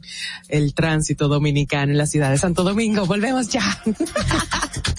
Para que llegues a tiempo y no te compliques con el clima, te traemos en el distrito informativo el tráfico y el tiempo. Y así se encuentra el tráfico y el tiempo a esta hora de la mañana en Santo Domingo. Se registra tráfico pesado en la avenida Padre Castellanos, en la avenida Hermanas Mirabal hasta el puente Peinado y en la avenida Ecológica Profesor Juan Bosch en Lo Guaricano. Gran embotellamiento en la calle Tamarindo y en toda la avenida Las Américas hasta el puente Juan Bosch. A ti conductor, te recordamos que la prudencia en las vías es responsabilidad de todos. En el estado del tiempo en el Gran Santo Domingo habrá tormentas dispersas con una temperatura de 23 grados y una máxima de 32 grados. Hasta aquí el estado del tráfico y el tiempo. Soy Nicole Tamares. Sigan disfrutando de Distrito Informativo. Atentos, no te muevas de ahí. El breve más contenido en tu distrito informativo. Nos encontramos sin un plan para que tus hijos iniciaran el año escolar. En solo semanas lo creamos. Como no podíamos llevarlos a la escuela, llevamos la escuela a tu casa y salvamos su año escolar. Se redujo la brecha digital entregando a tus hijos miles de tabletas y computadoras. Aumentamos el presupuesto de la UAS y las becas estudiantiles para que tus hijos tengan un mejor futuro. Estas no son promesas, son hechos. Ahora sí puedes crecer en tu país. Estamos cumpliendo. Estamos cambiando. Gobierno de la República Dominicana. En Banreservas hemos apoyado por 80 años la voluntad del talento dominicano, identificándonos con sus más importantes iniciativas, para que quienes nos representan siempre puedan mostrar lo mejor de nosotros.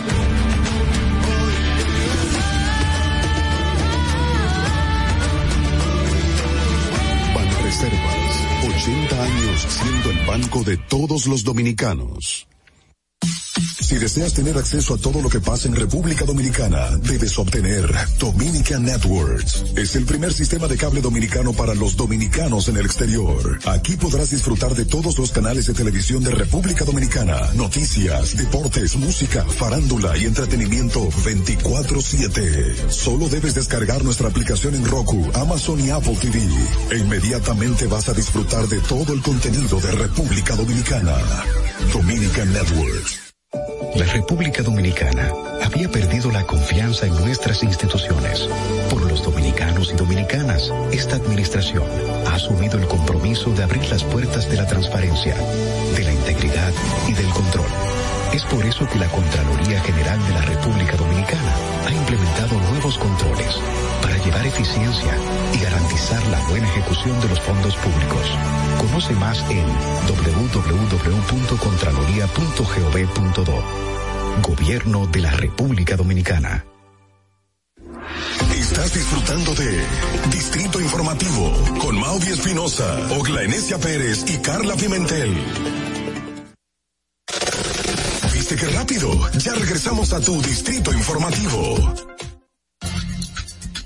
De regreso, Distrito Informativo, recuerden que pueden llamarnos a los números telefónicos de la cabina y dejar también sus notas de voz. Los números son 829-947-9620 y 1862-320-0075. Vamos a proceder a comentar o a debatir los comentarios iniciales de nuestras compañeras Oglenesia Pérez y Carla Pimentel. Chicas, qué buenos temas pusieron a la qué, qué fue esa boquita. no mira concentrada como Biden que se fue exacto. que, es que uno tiene lapsus o sea de repente te llega y tú y dices, más en la mañana no me fui así.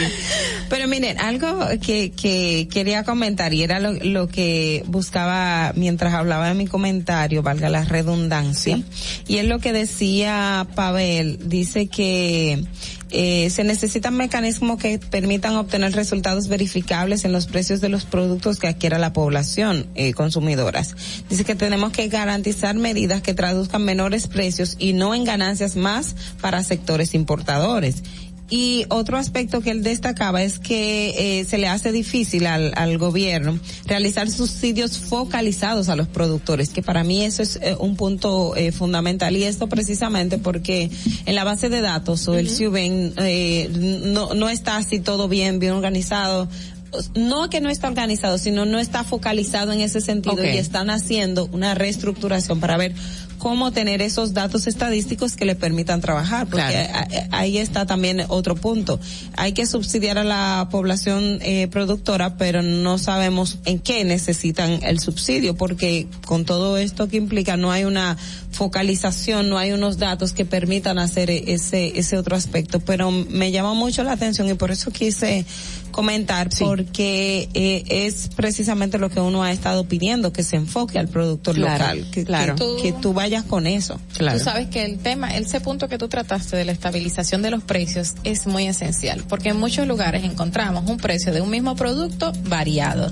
Dependiendo del sector, tú lo puedes encontrar sí. eh, hasta con 30 y 20 pesos de diferencia, eh, algún tipo de producto y tú te quedas como, wow, exorbitante. Te voy a poner un ejemplo. El fin de semana pasado yo estaba en Barahona y me llevé seis aguacates, siete aguacates por 100 pesos. Ay, Dios mío. Y, Y generalmente aquí te cobran hasta 100 pesos por un aguacate en los Sí, supermercados. ¿tú entiendes? O Sí. sea, el, el tama- bueno, el, el- es un poco más grande el del supermercado, pero lo que aquí te pueden vender a 50 pesos. Claro. Yo me compré siete aguacates por 100 pesos. Increíble. Y no me compraste uno. o sea, ahí está el ejemplo de lo que pone Carla. Come Claro, sola. sí, come sola. Me Literal. tocó lo del PLD. No, mira, y, y también, y está muy importante tu comentario, porque el hecho de subsidiar a los productores nacionales Sí. implica ayuda a la economía, Claro. movilización de la economía, que es lo que necesitamos aquí en La República verdadera Dominicana. economía nuestra, Claro, claro. y Claro. hace que la gente se quede en el campo trabajando. Claro. Porque, ¿por qué hace, qué, qué hace que la gente venga a la ciudad capital? Que no tiene, que no ingresos. tienen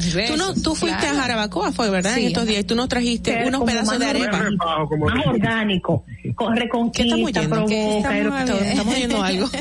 A Jarabacoa. A Jarabacoa tú trajiste unas arepas y nos trajiste un buen pedazo a cada uno. Eso le genera un ingreso y una mejoría a esa, esa Claro, persona. Y 50 Estaba más buena. pesos, buenísimo. y si tú te ves, Oh no sé cómo, cómo realizaron ese paseo de que, que va de subida a Jarabacoa, Sí. pero cada casita son iguales, todas las Sí, casitas de las mujeres. tienen sus puestos. Tienen sus puestos bien estructurados, con nombre. sí. Eso, es Eso fue una la planificación, exactamente. Exacto. Eso es apoyo a la economía local. Y esas mujeres están ahí y sus hijos están ahí Así y es. seguirán ahí movilizando la economía y no van a venir a vivir abajo de un puente. Así es. A traer más pobreza. Pero aquí mismo, por ejemplo, también en las calles vemos personas que tienen su, su cuquita. ¿Cómo le dicen eso? Como una especie Kioscos. No, no, no. Estos, ustedes no, ustedes son muy jóvenes para saber lo que una cuquita.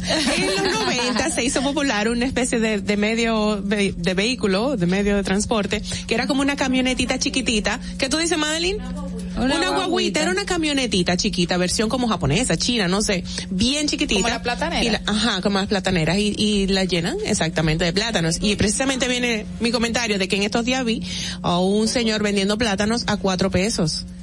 Y yo dije, pero cualquiera se para y no podía. Y yo, pero, Pero, eh, yo hago el tapón es. per se. Hay que apoyar a esos. comprarme mi plátano. Hago el tapón per se yo ahí a comprarme mi plátano. Pero ven acá. Y hay, hay supermercados que permiten que estos estos vendedores se pongan fuera de los um, supermercados, algunos supermercados. Mira, para apoyar. justamente, qué bueno que dijiste eso. Hace una semana han habido muchas denuncias, no sé si ustedes han escuchado, de guaguas plataneras que están siendo detenidas por agentes de DGCET Ah, y si se las llevan, dije por por durar cinco minutos parqueada aquí adelante, por ejemplo. Y más ocurre en el de Santo Domingo donde ¿En todo ocurre, serio? Santo Domingo Este, Santo Domingo donde todo está ocurriendo tristemente, en esas zonas y ellos lo han denunciado, las autoridades manifestaron que iban a hacer algo, no sé porque no me he actualizado esta semana, pero sí la estaban deteniendo, no Pero- por durar cinco minutos en la calle detenida. O sea, lo que quiero saber cuál es el cuál cuál es la base legal para ellos Claro. hacer eso, porque tú tienes un productor, aparte de que es ya cultural, es tradicional que aquí el que va en su guaguita eh, se para en un sector X y te dice, "Ven, ven, véndeme" y te para al frente de la Claro. casa una persona que quiere comprar o Claro, algo por y los vecinos se acercan en los barrios, en la ciudad. ¿Cuál Porque el Inespre hace eso, entonces van a detener a las guaguas del Inespre cuando se en un punto. ¿Cuál fue el video que se hizo viral hace como dos o tres días donde estaban repartiendo unos 65 mil plátanos? ¿Qué Ah, fue? no, eso ¿Qué fue, lo que alguien, un vimos? político. Un político, Yo- ajá. No fue Otro no sé quién partido. es. Sí, del Legisladores. PRM, no sé quién fue. Ajá. Que aquí estábamos trayendo no sé cuántas, tenía como tres camiones cargados de plátano a, los- a los del partido. Exacto. Y que no sé qué, y tú dices, Dios mío, pero es que Populismo. ¿cuándo vamos a aprender en este Oh país? my Porque, God. ¿Y dónde fue eso? Yo no, no lo vi. hombre, hace como, yo lo voy a encontrar. Yo lo no sé en qué lugar fue, pero sí yo vi el video, pero pues como que yo digo, ¿En tan serio? joven y tiene que ser, a veces uno No, y tomándose fotos toditos ahí para dejar plasmados, sí, así como muy protocolares y yo, wow. Sí, a los del partido, los Sí. compañeros del partido que se merecen, que trabajaron, que estamos trayendo plátano. Esto dice, En vez de dotarlo de un empleo, entradas que se sustenten, porque se supone que la tarjeta eh, actual que tiene el gobierno se llama Supérate. Exacto. Supérate para que tú crezcas y te superes, busques tu economía, tu empleo y crezcas. Ese es el punto, A, supera. a mí lo que me da es que este sistema clientelar que tenemos, pero es que como la gente, y, y Edith una vez lo, lo utilizó cuando hacía referencia al tema de, de- del caso de las niñas, eh, cuando la Procuraduría habló con una página eh, por, por, por la forma en que lo presentaba, y ella decía la porno miseria. Y eso es un, un aspecto que los políticos, yo siento que eso se, se aplica eso de tú, cómo tú utilizar la necesidad de la gente para tú beneficiarse. Para mí eso es, eso es indignante. O sea, Sí. yo puedo entender que ese es el mecanismo que se hace política, pero eso es indignante. Eso es du- y recuerdo que el presidente Abinader, una de las cosas que cuando dio la tarjeta en diciembre para que la gente comprara su cena, era que decir de no ver a la gente en una condición indignante corriendo detrás de una, una cajita fundita. y una Ajá, fundita. claro. Entonces yo no entiendo si el presidente de la República está teniendo este mecanismo, como un funcionario salta y pone y presenta dos camiones o tres camiones de plátano. Estaban bien cargados patanas. Mira, tenemos precisamente el video. Lo tenemos Lo- ya. Ponlo. Vamos, vamos, ya está, Ah, está todavía- terminando todavía. de bajar. Ok.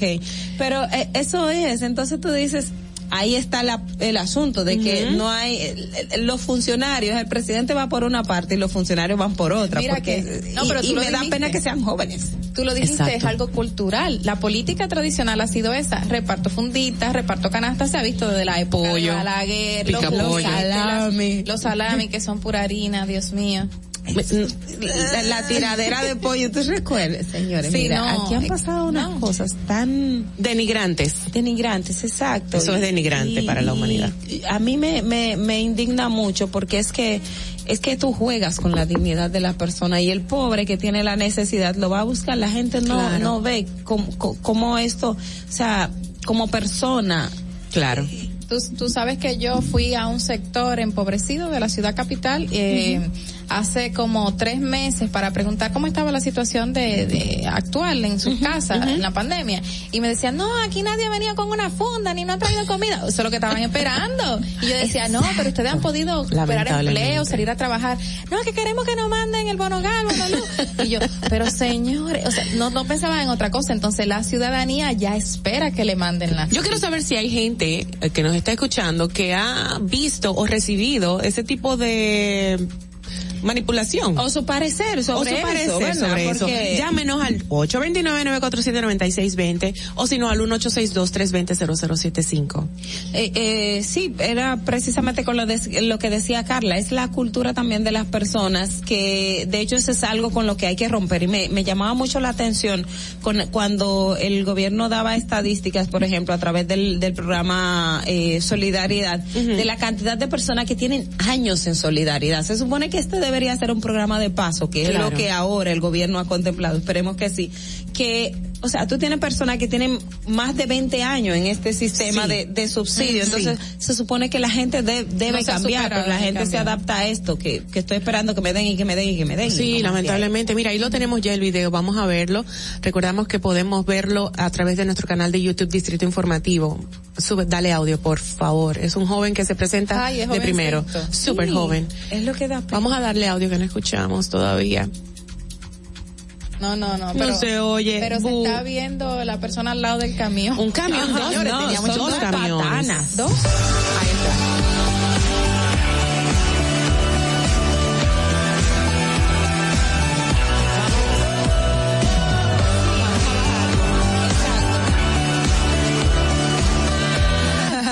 Aquí. Pero tenía una música como chulita. No, porque que fue una producción, plátano. es que hizo una producción. Primero salió, se presentó. Exacto. Aquí estamos eh, trayendo, yo no recuerdo textualmente lo que dijo, pero fue para los del partido, los de PRM que, que trabajaron y no sé Necesitan qué. comer, Y luego entonces hizo la producción con la musiquita y la foto y todo. Ahora lo tenemos. Tíralo, así. tíralo. Vamos a ver. Vamos a ir. Aquí estaremos entregando 60 mil unidades de plátano Baja la música. a los compañeros dirigentes, presidentes zonales de nuestro partido, de nuestro PRM, porque son ellos los que mantienen el cara a cara, el día a día, con las bases de nuestro partido.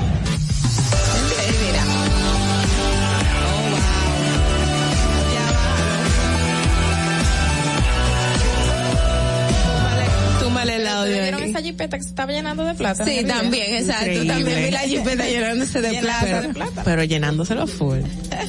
¿Qué tú dices, Alex? El Pero yo, orgullo, yo lo que no sé quién es, no me, no, no le sé el nombre realmente. Pero es un legislador. Bueno, lo, lo, lo publicó Era un funcionario. Damos Eh, crédito, ¿verdad? José Peguero. fue que José. Peguero lo puso en sus cuentas, no, no sé de quién se trate realmente. No sabemos. Pero, pero es eso, aquí, aquí estamos, ¿sabes? desde la base del Orgullo. PRD, que se trabajaron, entonces, que Dios mío. Bueno, Pero ah, bueno, dime, dime, Carla, ¿qué ibas a comentar? No, el orgullo que tiene él al momento de mencionar su, su, su plátano. ¿eh?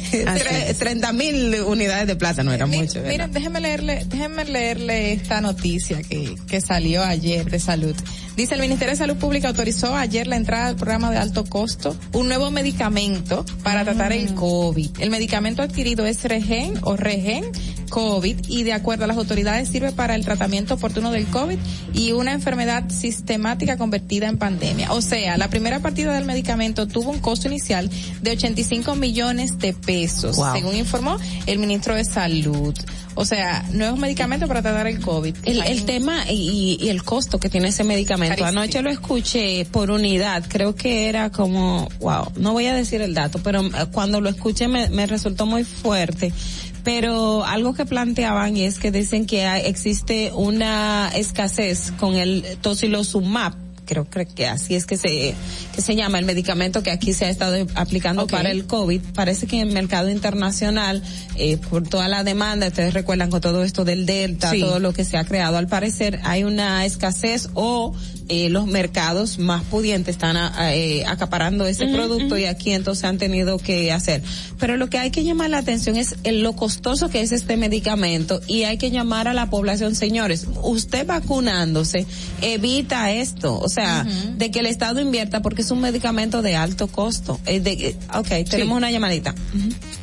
Buenos días, ¿quién nos habla? Buenos días, buenos días. Felicidades, chica Marilyn. Hola Marilyn, gracias por llamar. Muy, muy buenos días. Gracias. Eh, viendo, viendo el video que ustedes están, que ustedes presentaron, Sí. ahí, yo me, me hago una pregunta.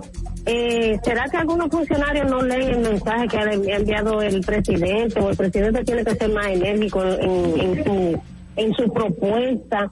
Porque ¿qué es lo que le pasa? Ellos están mirando lo que está sucediendo con, con funcionarios sal- con funcionarios salientes, ¿verdad? Que no Sí. pueden hablar nada por las redes porque tienen una tienen una una una legión de de de, de, ¿verdad? de, de, de haters, vamos a decirlo así, Sí. que de una vez les repostan la información.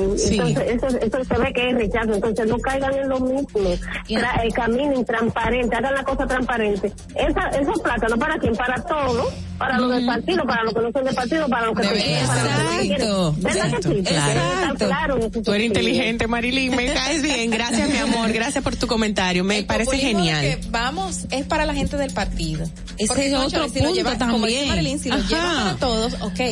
Mira, partiendo plátano, pero para la gente del partido. Y entonces antes llamaban al PLD come solo, que nada más se lo daba a lo de su gente. Y, y, y él. Mira, come si hay algo que me ha gustado de este gobierno es que debería, est- están tratando de hacer las cosas bien, pero hay algunos funcionarios que, oye, me le están desbaratando lo que están haciendo con la mano. Siempre con no los es pies le están desbaratando lo que están haciendo Es con que la no mano. es fácil, y me llamó la atención lo que comentaba. Otra llamadita, wow, qué bueno. Eh, buenos días. Buenos días, ¿quién nos habla? ¿Qué hay? Buen día, saludos. Buen día, saludos. Wow, ¿Quién, energía? ¿Quién nos habla? Aquí está el chipero, mi hermano. Chipero, yo no lo puedo creer, pero chipero. Dime, cuéntame, ¿cómo estás?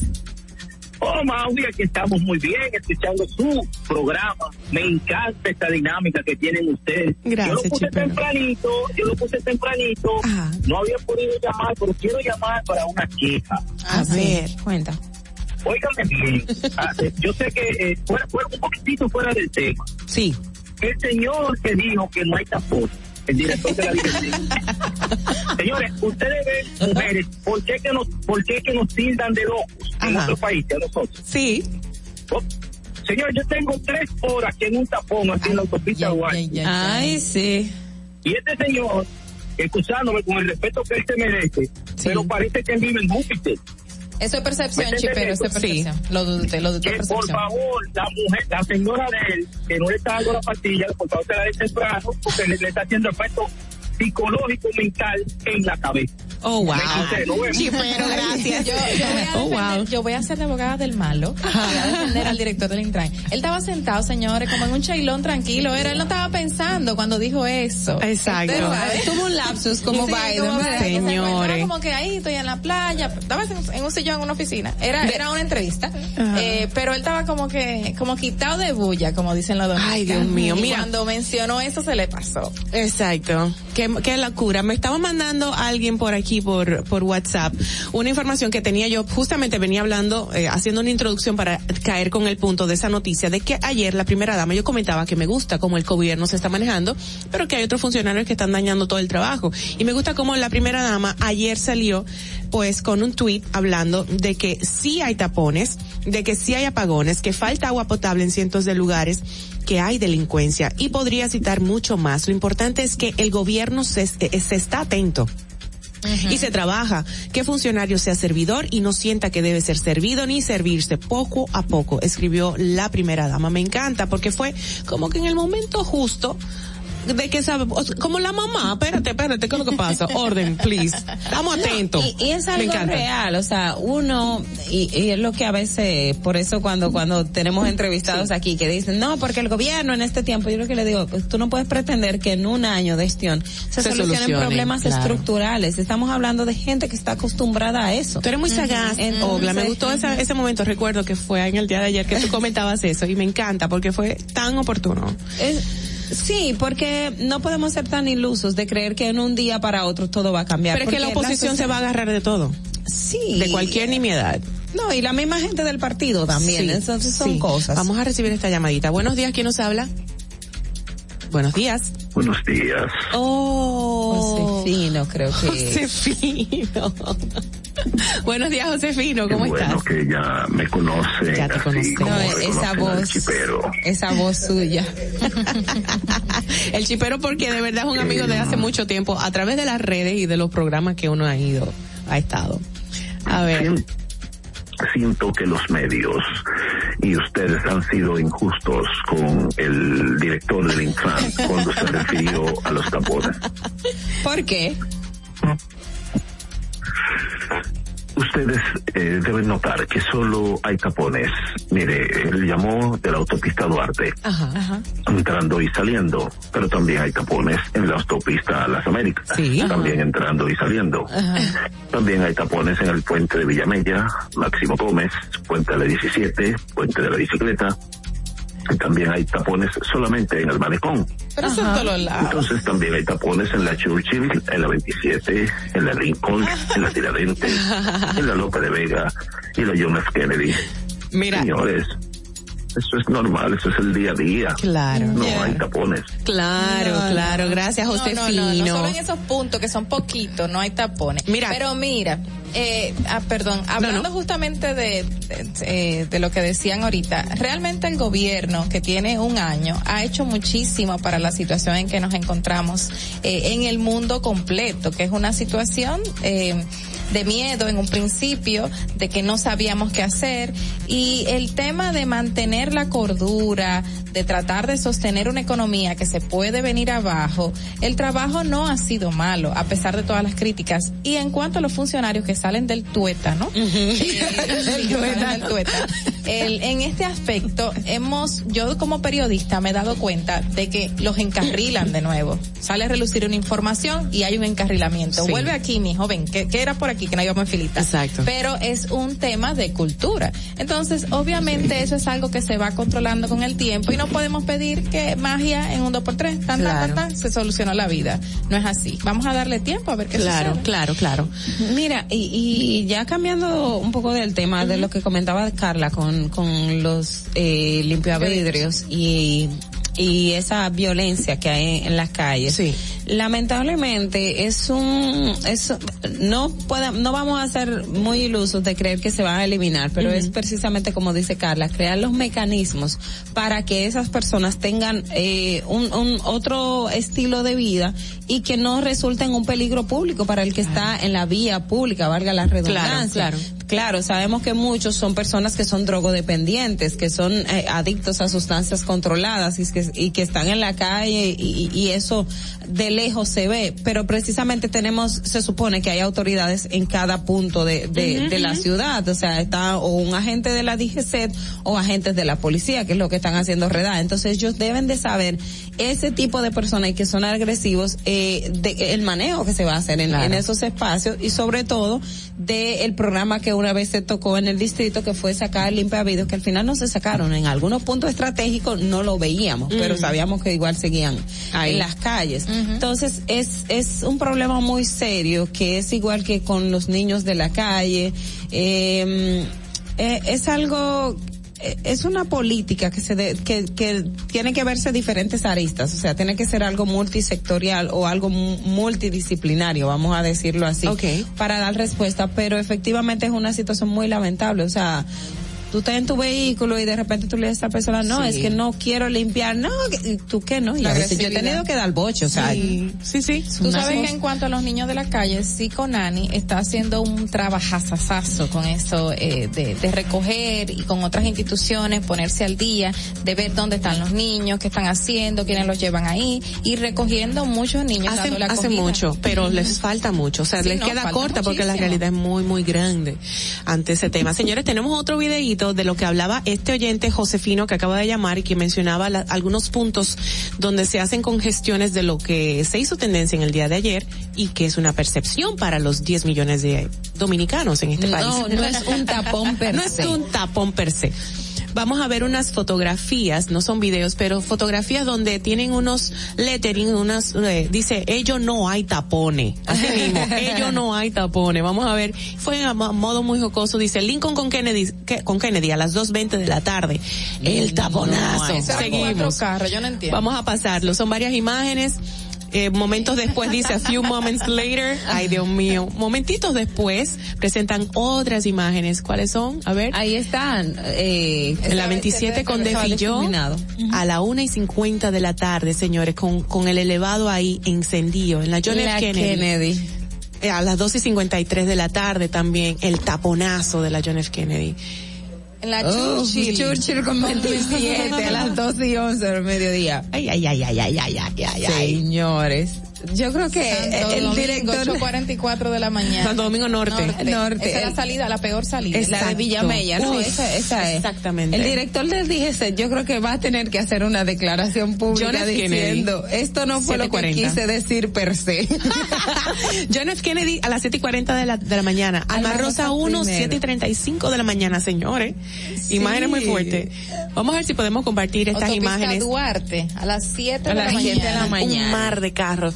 Hay que, vamos a ver si podemos compartir ese meme, ese, esa publicación en nuestra, en nuestro portal digital eh, de Ello Distrito no Informativo RD. Ello no hay Ello no hay tapones. Consíguese así mismo, muy dominicano.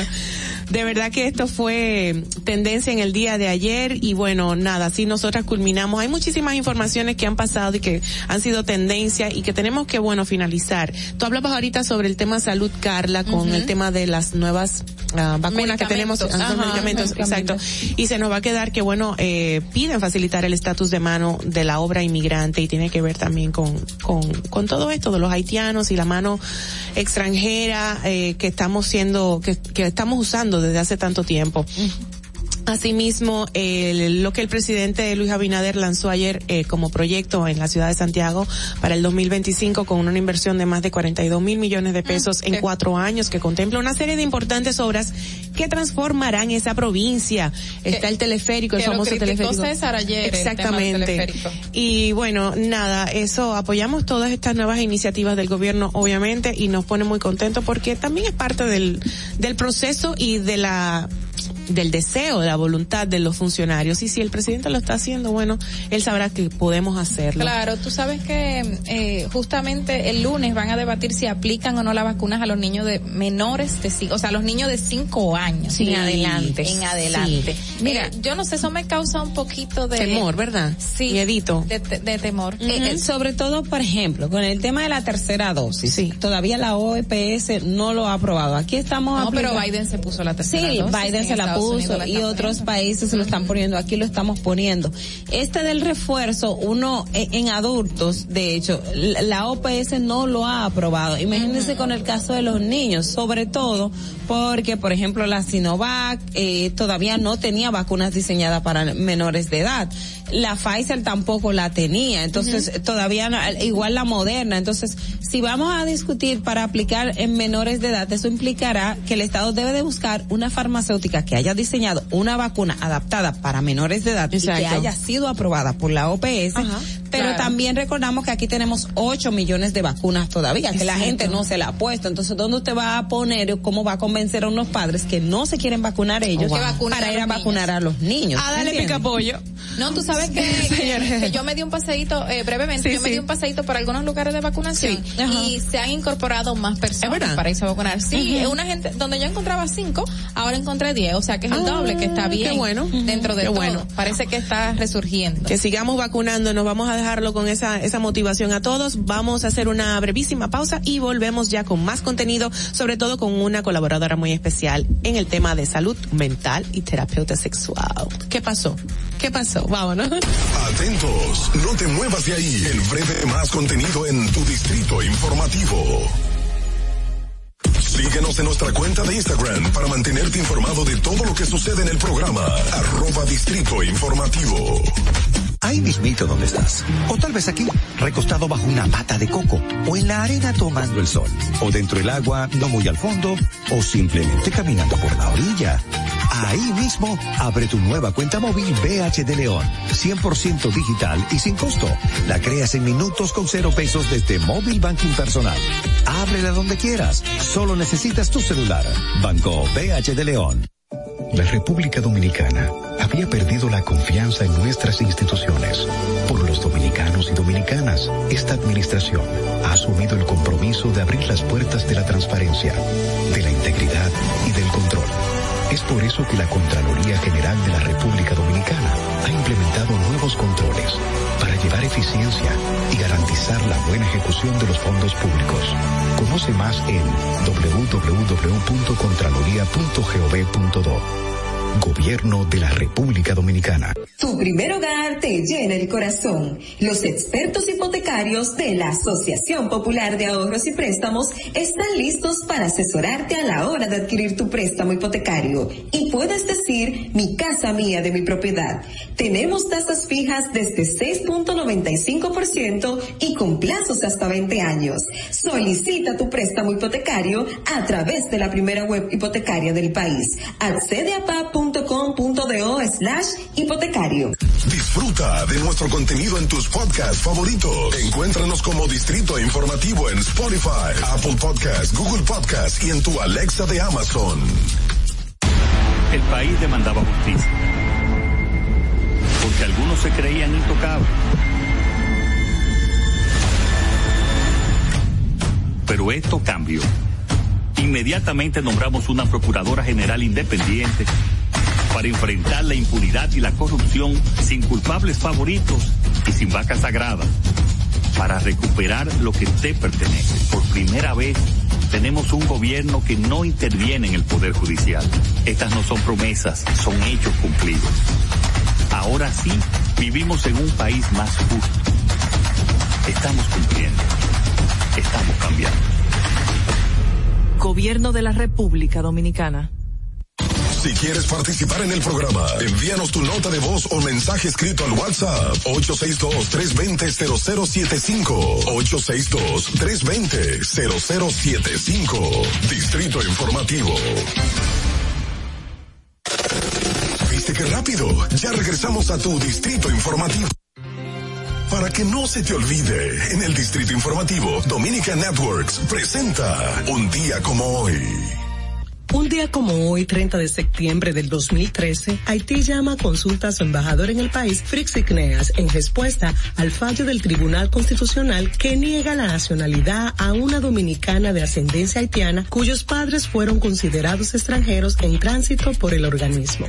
Un día como hoy, en el año 2015, el dirigente de izquierda, Narciso Isaconde, rechaza que el expresidente Juan Bosch traicionara al coronel Francisco Alberto Camaño Deñó, delatándolo ante el presidente Joaquín Balaguer, cuando desembarcó en 1973 por Playa Caracoles junto a nueve hombres para enfrentar su régimen. Un día como hoy, en el año 2015, entra en vigor la veda impuesta por el gobierno haitiano a la importación por la vía terrestre de 23 productos dominicanos, la que incluye, entre otros, harina de trigo, cemento gris, aceite comestible, jabón de lavar, detergente en polvo, espuma para embalaje, agua potable, pintura y productos para carrocería de vehículos. Para que no se olvide, en Distrito Informativo te lo recordamos, un día como hoy. Estás disfrutando de Distrito Informativo con Maudie Espinosa, Ogla Enesia Pérez y Carla Pimentel.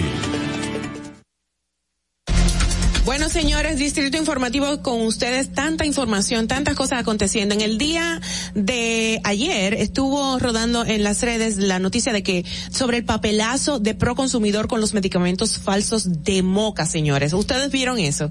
Se hizo viral un videito por ahí. Uh, de José Peguero. Ella ve mi cara y se queda Exacto, porque tú te quedas como que, what? El director ejecutivo del distrito, del Instituto Nacional de Protección de los Derechos del Consumidor, Proconsumidor, Eddie Alcántara, informó que sostuvo una reunión con los representantes de los negocios de venta de medicamentos del municipio de Moca, de la provincia Espaillat, quienes se comprometieron a entregar voluntariamente todos los productos farmacéuticos sospechosos que pudieran causar daño a la salud de las personas que los consuman.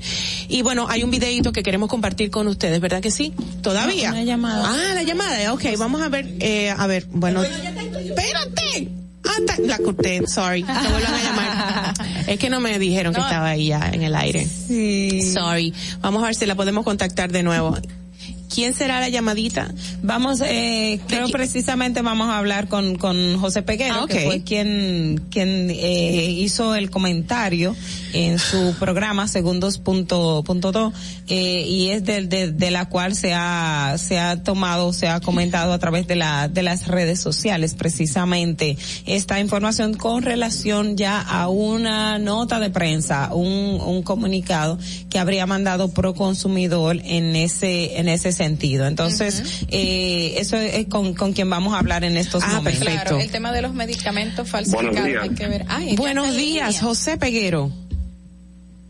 Un abrazo a todos ustedes y nada, aquí estamos a su disposición, a Olga, a Maui Gracias. y Carla. del programa. Disculpen si omito nombre. Carla, Carla Pimentel también con nosotros. Gracias por estar con Carla, Un nosotros. abrazo, Carla, para ti. Igual. Gracias José por estar con nosotros y recibir nuestra llamadita. Esta, este video que hiciste eh, está muy, bueno, nos causó bastante impresión, impacto y queríamos que nos abundaras al respecto de qué conseguiste y cómo, cómo, cómo se te dio esto, esta noticia, cómo se da todo esto. Bueno, lo primero es que Proconsumidor anuncia que va a combatir a los falsificadores de medicamentos, a quienes eh, tienen toda una industria para la adulteración de los mismos y logran comercializarlos. Hasta este punto nosotros vimos las acciones muy bien y desde un principio les llamó por su nombre, falsificadores. Después, Proconsumidor se dirige hasta Moca y cuando llega hasta Moca lo reciben a ritmo de, bueno, pues algunos enfrentamientos en los que se tuvo que recorrer incluso hasta el uso de la fuerza, donde se realizaron disparos y finalmente entonces se arriba a un acuerdo para que los falsificadores voluntariamente entreguen las medicinas y los fármacos que ellos consideran que no son aptos para el consumo. Pero la reunión fue con yo- José. Perdón. Bueno, con, con los principales implicados del sector. Los falsificadores. Con los que, bueno, con los, con los que tienen toda esa industria. Entonces, se da esa reunión para que ellos, no ni siquiera para que se haga una inspección y se determine que cuáles productos son los que están alterados, cuáles productos no pudieran llegar, cuáles medicamentos eh, se comercializan, haciendo creer que cumplen con los requerimientos establecidos de salubridad. Y finalmente se acuerda con ellos que es voluntariamente, incluso eh, en la misma nota se trata de evitar el tema de falsificación, sino productos que pudieran ser inadecuados para el consumo humano. Entonces yo me pregunto en qué país es que estamos viviendo donde nosotros estamos reconociendo públicamente que hay empresarios que están produciendo medicamentos que alteran la salud de los demás. Fijen, por favor, lo que ustedes tengan que hace daño a la gente, lo que ustedes consideren, por favor, tráiganlo aquí que nosotros lo vamos a retirar. Eso no está bien. José, pero... Eso no, ah, estamos bien como Y sin ningún procedimiento legal, sin ninguna sanción. Eh, yo, yo tengo... Sin nada, absolutamente ningún procedimiento, sin ningún sometimiento. Señores, si en Estados Unidos hay consecuencias, si en China incluso hay hasta pena de muerte por esta clase de acciones. José, la reunión con el, del director de Pro Consumidor eh, fue con, con farmacéuticos, ¿no? Con, con las personas que distribuyen y venden medicamentos. Y el operativo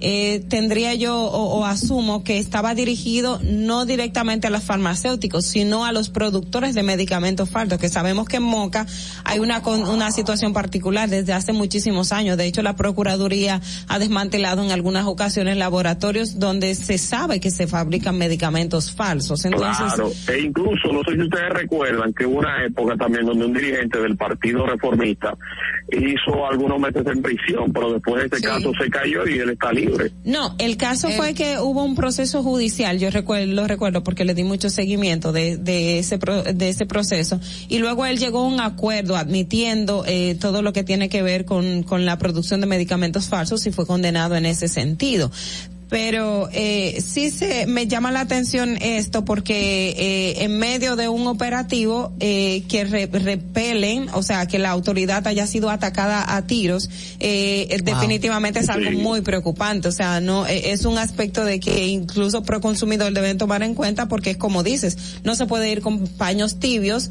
donde eh, se está produciendo eh, sustancias que dañan a otras personas. ¿Ah? El muchacho está ahí abre. Sí. Ah, bueno, estamos en vivo. Estamos en perdón, que se me ha quedado una llave. no, lo que le quiero decir es que públicamente ellos están reconociendo que tienen productos que no son aptos para el consumo y aún así se les pide que voluntariamente los entreguen. Entonces, no estamos bien como autoridad. ¿Qué pasaría entonces con los productores de bebidas alcohólicas adulteradas que en un momento dado se estaban fortaleciendo como una industria clandestina, ¿qué pasaría si esa industria tomara más fuerza? Tendríamos nosotros como sociedad que respetarlos a ellos porque ellos estaban haciendo una labor y porque estaban manteniendo toda una unos familiares y demás, no podemos legalizar las cosas que realmente no están bien. Exacto. Todavía, eh, todavía a mí me causa un poquito, un poquito de ruido el con quién fue la reunión exactamente, si fue con los vendedores de la, de los medicamentos, o sea, con los farmacéuticos o con los, productores, de, de los, de los medicamentos, falsos. Entonces, no, no, no termine de comprender con quién fue la reunión exactamente, eh, para determinar si, si la resolución pudo haber sido positiva o negativa. Que estamos en contra por completo de falsificación de medicamentos porque obviamente una persona que tiene hipertensión que se toma creyendo su pastilla todos los días, de repente se está tomando algo falsificado. Y es placebo lo más seguro. Y se, y se muere. Y, entonces, ah, no, se tomaba la pastilla todo el tiempo. Pero ese es el daño que le hace a la sociedad. Pero me crea, me crea todavía un poquito de ruido con quién fue la reunión. Eh, José. Sí, yo te lo voy a decir ahora mismo, que lo tengo por aquí, dame un momentito. Sí, porque... Así que como seguimos en México, lo tengo por aquí en la... no, está bien, nosotros, nosotros te tomamos de prevenido, te tomamos de prevenido. no fue gente del sector, no fue gente del sector farmacéutico. Lo que pasó fue con esto, que, que tenía que venir donde, de, un pronto donde mi madre, y entonces, eh, pues entonces lo que lo que ocurrió. Mira, la reunión se dio con los representantes de los negocios de venta de medicamentos del municipio de Moca. Okay. ¿Esos puntos de venta no son farmacias o son distribuidores? Farmacias. farmacias. Seguro sí, farmacias. Sí, farmacéuticos, viene siendo. Ok, perfecto. Los representantes de venta, ni siquiera se dio al, al más alto nivel, sino con los representantes de venta. Ni siquiera fue con lo que realmente están causando el daño a la población. Que sí, mira, muy interesante ese punto, que José, que debía haber sido con esas personas que están involucradas y que están haciendo el daño y debieron haber sido sancionadas. Tienen que ser sancionadas. Tienen que ser sancionadas. No se debe de quedar así. Mira, José. Eso es lo que yo digo. Entonces, yo, yo no quisiera llamar, José, ni me gusta llamar jungla a, mi país, mm. pero cuando nosotros favorecemos a un sector para que de forma indiscriminada esté afectando nuestra salud y no se le ponga freno a esto, y ojo, no es nuevo porque es una situación que se viene dando desde hace muchos años. Hace muchos años, no quiero decir con esto cargar el dado a las nuevas autoridades, pero ya que tenemos un cambio, pues vamos a enfrentarlo. Y en eso debe involucrarse directamente salud pública no únicamente para consumidor. Exacto, ahí está, yo, yo estoy de acuerdo contigo y si hubiesen evitado este tipo de cosas, porque si van con autoridad, o sea, con la fuerza pública y la salud pública, o sea, eh, eh, la situación hubiese sido eh, un poco más distinta. Yo creo que ese accionar le preconsumidor también de mucho protagonismo, diría yo como que somos nosotros y así, es, un poco... Mira, sería bueno... y hay otro detalle. A ver, brevemente, José. Y, hay otro detalle también, brevemente que en ocasiones cuando se deja fortalecer un, un segmento de la población con, bajo la ilegalidad. Esos segmentos tienen eh, ramificaciones políticas y es por ello que a veces se hace tan difícil desmantelarlo, porque lo primero que hacen es buscar la protección que ofrecen los partidos políticos. Claro, la anuencia, la anuencia, la aprobación. Hacer una inversión y ahí consigues una tasa de impunidad que te permite seguir operando sin ningún problema. Es bueno invitar a los a quienes nos sintonizan, pues eh, que pasen por tu portal, por tu portal digital en segundos.do, en segundos.do de José Peguero, quien tiene bueno todo el detalle de esta información y tiene el video donde haces la la, la denuncia formalmente, mostrando imágenes sobre esta reunión de Proconsumidor con algunos de los afectados o implicados más bien. José, gracias por tu ética, gracias por tu tiempo en esta ocasión y valoramos mucho todo el empeño que muestras a través de tu larga trayectoria como periodista serio dominicano. Gracias, José. Bueno, gracias al Distrito Informativo y que pasen un buen día. Igualmente. Amén, bye bye, chao. Y que se solucione todo con su mamá. bueno, señores, vámonos, eh, ahora sí, vamos a pasar ya formalmente con nuestra próxima colaboradora. Ah, bueno, al tráfico al tránsito entonces. A una pausa y vamos a ver al per se, a ver cómo está la percepción del tránsito en Santo Domingo. Vamos. Para que llegues a tiempo y no te compliques con el clima, te traemos en el distrito informativo el tráfico y el tiempo. Y así se encuentra el tráfico y el tiempo a esta hora de la mañana en Santo Domingo. Se registra tráfico pesado en toda la avenida Máximo Gómez, en la calle Emma Balaguer y tráfico en alto total en la calle Rafael Augusto Sánchez, en toda la avenida Abraham Lincoln y gran entaponamiento en la avenida John F. Kennedy y en calle Paseo del Arroyo, Los Ríos y en zonas aledañas. Atentos conductores, vehículo detenido en la avenida Alma Mater y en la avenida República de Colombia y bache en el camino en la avenida Alfonso Moreno Martínez. A ti conductor, te recordamos que la prudencia en las vías es responsabilidad de todos en el estado del tiempo en el Gran Santo Domingo se encuentra mayormente soleado con una temperatura de 24 grados y una máxima de 32 grados. Hasta aquí el estado del tráfico y el tiempo. Soy Nicole Tamares. Sigan disfrutando de Distrito Informativo. Atentos, no te muevas de ahí. El breve más contenido en tu Distrito Informativo.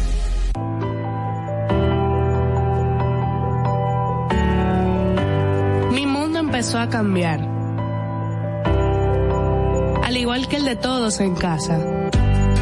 Ahora contamos con más espacio y comodidad. Y nuestro único interés es pasar más tiempo juntos. Pero aunque las cosas ahora son diferentes, podemos hacerlas a nuestra manera primero al 30 de septiembre con Expogar, Banreservas pone toda su voluntad para que quieras tu vivienda con tasas desde 5.80%, fijas hasta 10 años, 90% de financiamiento, hasta 20 años para pagar y cuotas flexibles. Precalifícate por WhatsApp al 809-960-2120 y empieza a sentir la libertad de vivir en casa propia. Banreservas, el banco de todos los dominicanos encontramos programas sociales del gobierno que te obligaban a quedarte como estabas y no te ayudaban a progresar. En menos de un año, creamos Supérate, que te ayuda a que un día no necesites más ayuda. Supérate es un programa de capacitación que te permite ser libre, te da el doble de ayuda para hacer tu sueño realidad. Hoy beneficiamos a 500 mil personas más estas no son promesas, son hechos. Ahora sí tienes con qué progresar. Estamos cumpliendo. Estamos cambiando. Gobierno de la República Dominicana. Tu primer hogar te llena el corazón. Los expertos hipotecarios de la Asociación Popular de Ahorros y Préstamos están listos para asesorarte a la hora de adquirir tu préstamo hipotecario. Y puedes decir, mi casa mía de mi propiedad. Tenemos tasas fijas desde 6.95% y con plazos hasta 20 años. Solicita tu préstamo hipotecario a través de la primera web hipotecaria del país. Accede a pa.com.do slash hipotecario Rosario.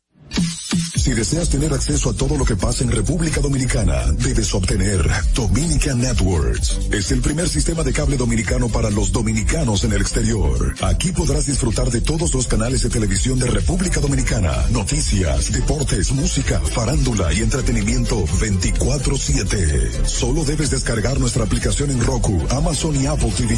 E inmediatamente vas a disfrutar de todo el contenido de República Dominicana. Dominican Networks. Ahí mismito donde estás. O tal vez aquí, recostado bajo una pata de coco. O en la arena tomando el sol. O dentro del agua, no muy al fondo. O simplemente caminando por la orilla. Ahí mismo, abre tu nueva cuenta móvil BH de León. 100% digital y sin costo. La creas en minutos con cero pesos desde Móvil Banking Personal. Ábrela donde quieras. Solo necesitas tu celular. Banco BH de León. Estás disfrutando de Distrito Informativo con Maudie Espinosa, Ogla Enesia Pérez y Carla Pimentel. ¿Viste qué rápido? Ya regresamos a tu Distrito Informativo.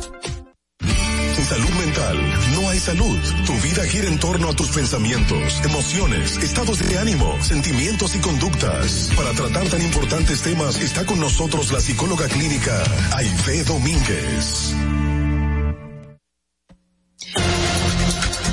De regreso a Distrito Informativo, lo que continúa es muy importante para todos nosotros y nos identificamos porque todos tenemos emociones y todos tenemos o hemos tenido o vamos a tener pareja formalmente. Y este tema está que pica. Vamos a ver de quién se trata que vamos a tener en el día de hoy. Vamos a presentarlas. No? ya, ya. Bueno, pues estamos aquí con la colaboradora, terapeuta sexual y de pareja, la psicóloga Aide Domínguez desde Santiago, ¿verdad? De Nueva York. Estoy fuera de Santiago. un descansito, un descansito que nos hacía falta. Pero Mira, yo calzo, calzo siete, ahí de oíste. Gracias. Mira, tenemos un tema muy interesante para el día de hoy, de cómo nos afecta la baja autoestima en la relación de pareja. ¿Se puede llegar a ser tóxico con, con baja autoestima? Muy, claro, muy tóxico. El que tiene baja autoestima tiene una valoración personal muy pobre, se cree insuficiente, se cree mediocre, se cree, se minimiza. Esto provoca obviamente conductas y actitudes donde yo todo me lo encuentro malo, todo me molesta, todo es negativo, todo es catastrófico y eso no es en lo absoluto necesario para que una relación florezca. Por eso amar a alguien o tener una relación con alguien de baja autoestima es siempre un dolor de cabeza. ¿Pide, pide muchas disculpas la persona con baja autoestima? Se vive, eh, tiene un, lenguaje corporal de, de, sumisión, pide disculpas, está siempre como que tratando de arreglar algo que no, no necesita ni amerita. Bueno, podría ser, podría ser, porque hay gente con baja autoestima que reconoce que se equivoca y pide disculpas. Hay gente que hay gente que tiene la baja autoestima disfrazada de ego, de un gran orgullo, entonces siempre tiene la razón y yo nunca, yo no hice eso y tú siempre estás equivocado y todo es negro y nada es blanco. Entonces, pero justamente como un escudo para que no se me vea el poco amor propio que me tengo. Wow. Es, decir, una persona, ay, perdón, Carla, una persona con baja estima dentro de la pareja tiende o puede ser aquella que siempre le ve la parte negativa a la otra pareja y nunca reconoce aquello positivo, las cosas buenas.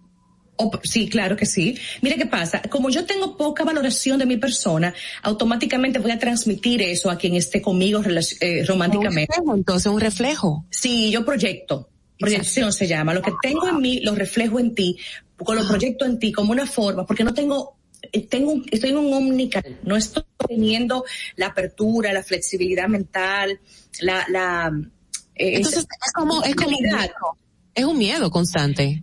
También, mira qué pasa, el de baja autoestima, al no tener seguridad personal ni confianza en sí mismo, desconfía de todo lo que le rodea. Y por eso tienden a ser celosos obsesivos, tienden a ser violentos, tienden a ser personas que siempre están paranoicas dudando, sospechando, me van a hacer daño, eso es en mi contra, tú hiciste eso y no me consideraste, siempre como eh, eh, pensando en lo malo, pero conmigo. Pero eso es desde su amor propio bajito que lo interpretan así. ¿Cómo, Aida, ¿y cómo esto afecta a la pareja que tiene que cargar con este otro ser que tiene esa baja autoestima? Es un equipaje muy pesado, Carla. Es, no debería nadie cargar con una persona con baja autoestima como si fuera un hijo porque no somos, no somos los padres de nuestra pareja, somos la pareja. Y tampoco somos su terapeuta. Esos son, son roles que no compaginan, que no pueden ir de la mano. Entonces, por eso es ideal que yo me empareje con alguien sano. Si yo estoy sana, con alguien sano, para que juntos tengamos una relación viable, llevadera, funcional. Pero fíjate, si yo tengo una pareja insana a mi lado, debo encargarme de muchas cosas. Levantarle el ánimo, estimularlo, no, no te rinda esto no es que esté mal, pero cuando tú tienes que hacer eso cotidianamente, hasta que tu pareja depende de ti para levantarse, para empujarse, para ser eh, productivo, eh, tener metas, créanme que eso agota a cualquiera. Drena, drena a cualquiera. ¿Cómo, esto? ¿Cómo, ahora que tú dices, eh, entrar en una relación con una persona sana, a la hora de tú conocer a una persona, en el camino que te vas dando cuenta si es insano o no es sano. ¿Cómo uno puede, en el momento de entrar en una relación de pareja con una persona insana, salir de ella, o sea, o tratar de salir de la relación. se puede hacer tienes? Porque imagínate. Sí, buen punto. Salir de ella yo lo entiendo porque yo pregono en mis redes que si tú tienes una gente que te da mucho trabajo y te resta felicidad y te intoxica la vida, pues que le busques puesto a esa persona porque tampoco somos eh, masoquistas. Entonces, lo ideal es ayudarle. Lo ideal es si esa pareja se deja ayudar, cuenta conmigo. Vamos a ver qué es lo que te pasa, de dónde viene esta inseguridad. ¿Es de familia? ¿Es un trauma? ¿Es una sombra? De lo que sea. Y obviamente que la pareja se comprometa a ser ayudada. Pero es un tema que si tú quieres como pareja ayudar, puedes hacerlo, siempre que te lo permita el otro. Claro, teníamos una llamadita en línea, pero que vuelva a llamar, por favor. Ah, se fue. Sí, eh, eh, precisamente con esto que mencionaba Carla, y ah, tenemos la llamada. Ahí está la llamada. Buenos días, ¿quién nos habla? Buenos días de nuevo. Josefino, cuéntanos eh, escuchando a la profesional, entonces ella dice que si uno no es tóxico, no debe estar con una persona tóxica. Pero entonces, si yo soy tóxico, debo estar con una persona tóxica. Buen punto. Me gustó. Tiene sentido. Sí, porque se atraen, esas personas se atraen. Hay gente, los tóxicos realmente atraen, perdón. Los tóxicos sí tienen eh, mucha afinidad porque ellos se identifican, ellos se captan. Ahora, este, este es el grupo mío. Pero cuando tú eres sano, y te contactas con alguien tóxico, entonces ahí sí hay un tema, porque el sano sufre, el sano dice, Dios mío, pero yo no puedo con tanto, y sopesa muchas veces soltar si el tóxico no se deja ayudar. Ahí está el punto, Aide. Eh, si hay, si hay, si ya tienes una relación de pareja, tienes una persona y esa persona tiene baja autoestima, pero ya es tu pareja como tal. eh, ¿Qué hacer? Y entonces, ¿en qué momento tú llega al punto de decir, bueno, tengo que soltar. O sea, hablando precisamente con lo que decías de que eh, en estos tiempos muchas parejas eh, eh, sueltan muy fácilmente, no, no tienen esa constancia. Entonces, ¿cómo esa persona que está con una pareja que tiene autoestima puede saber en qué momento ya tengo que soltar porque no, no, no puedo hacerlo? Cuando yo tengo un buen concepto personal o buena autoestima, yo voy a detectar automáticamente todo lo que me hace daño tu eh, comunicación es, es negligente, tú, tú me ofendes, tú eres violento, tú me tratas con, tú me tratas con discriminación, tú me subestimas, eh, tú tomas decisiones unilaterales, no me tomas en cuenta. O sea, el de buena autoestima puede captar con cierta facilidad cuando el otro no le está dando su lugar. Porque si tengo amor propio, yo, yo me doy mi lugar y noto cuando el otro no me lo está dando. Entonces, al detectar eso, puedo tomar decisiones. Perfecto. Eh, hay de algo que quieras abundar ya porque tenemos que finalizar y, claro.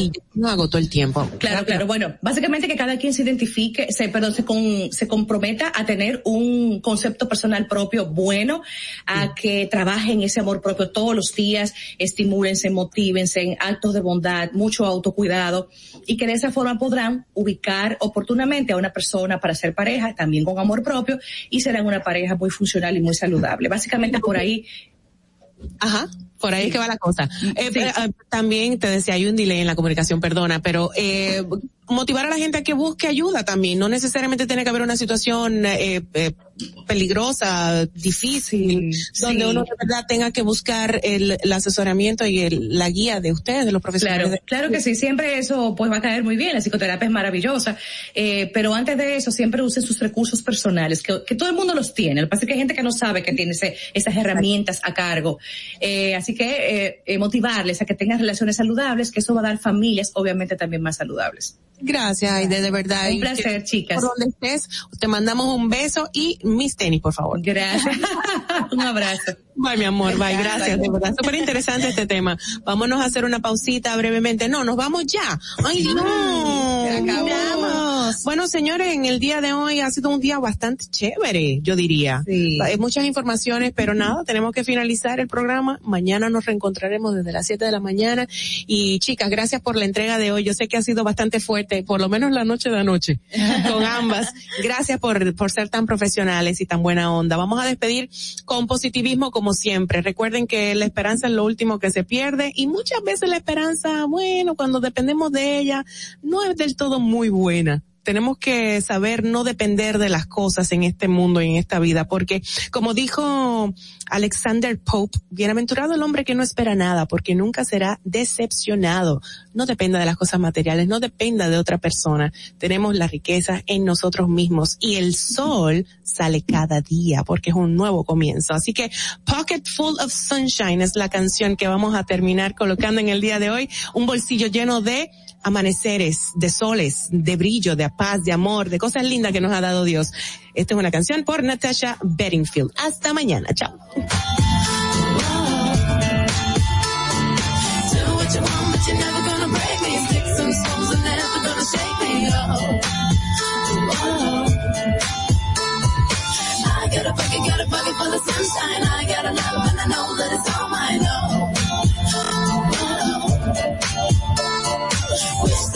but you ain't gonna own me. Do anything you want, you can't slow me down. Oh no. Dominican Networks presentó Distrito Informativo.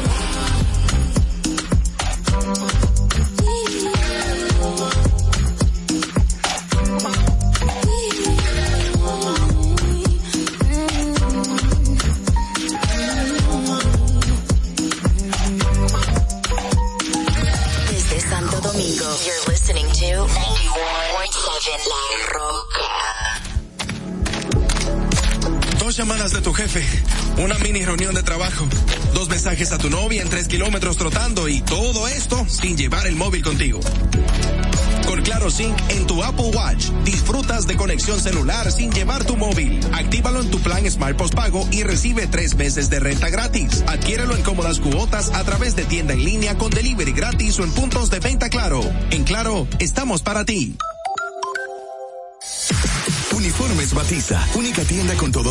Uniformes en existencia y por encargos. 42 años siendo líderes en el mercado dominicano, en la venta al detalle y al por mayor de uniformes tradicionales y personalizados, bordado, serigrafía y sublimación. Visítanos en cualquiera de nuestras sucursales en Santo Domingo, Avenida Mella, Naco y Punta Cana. Síguenos en las redes sociales, arroba Uniformes Batiza, tu imagen corporativa en manos de expertos. Uniformes Batiza. Vive la esencia de la música.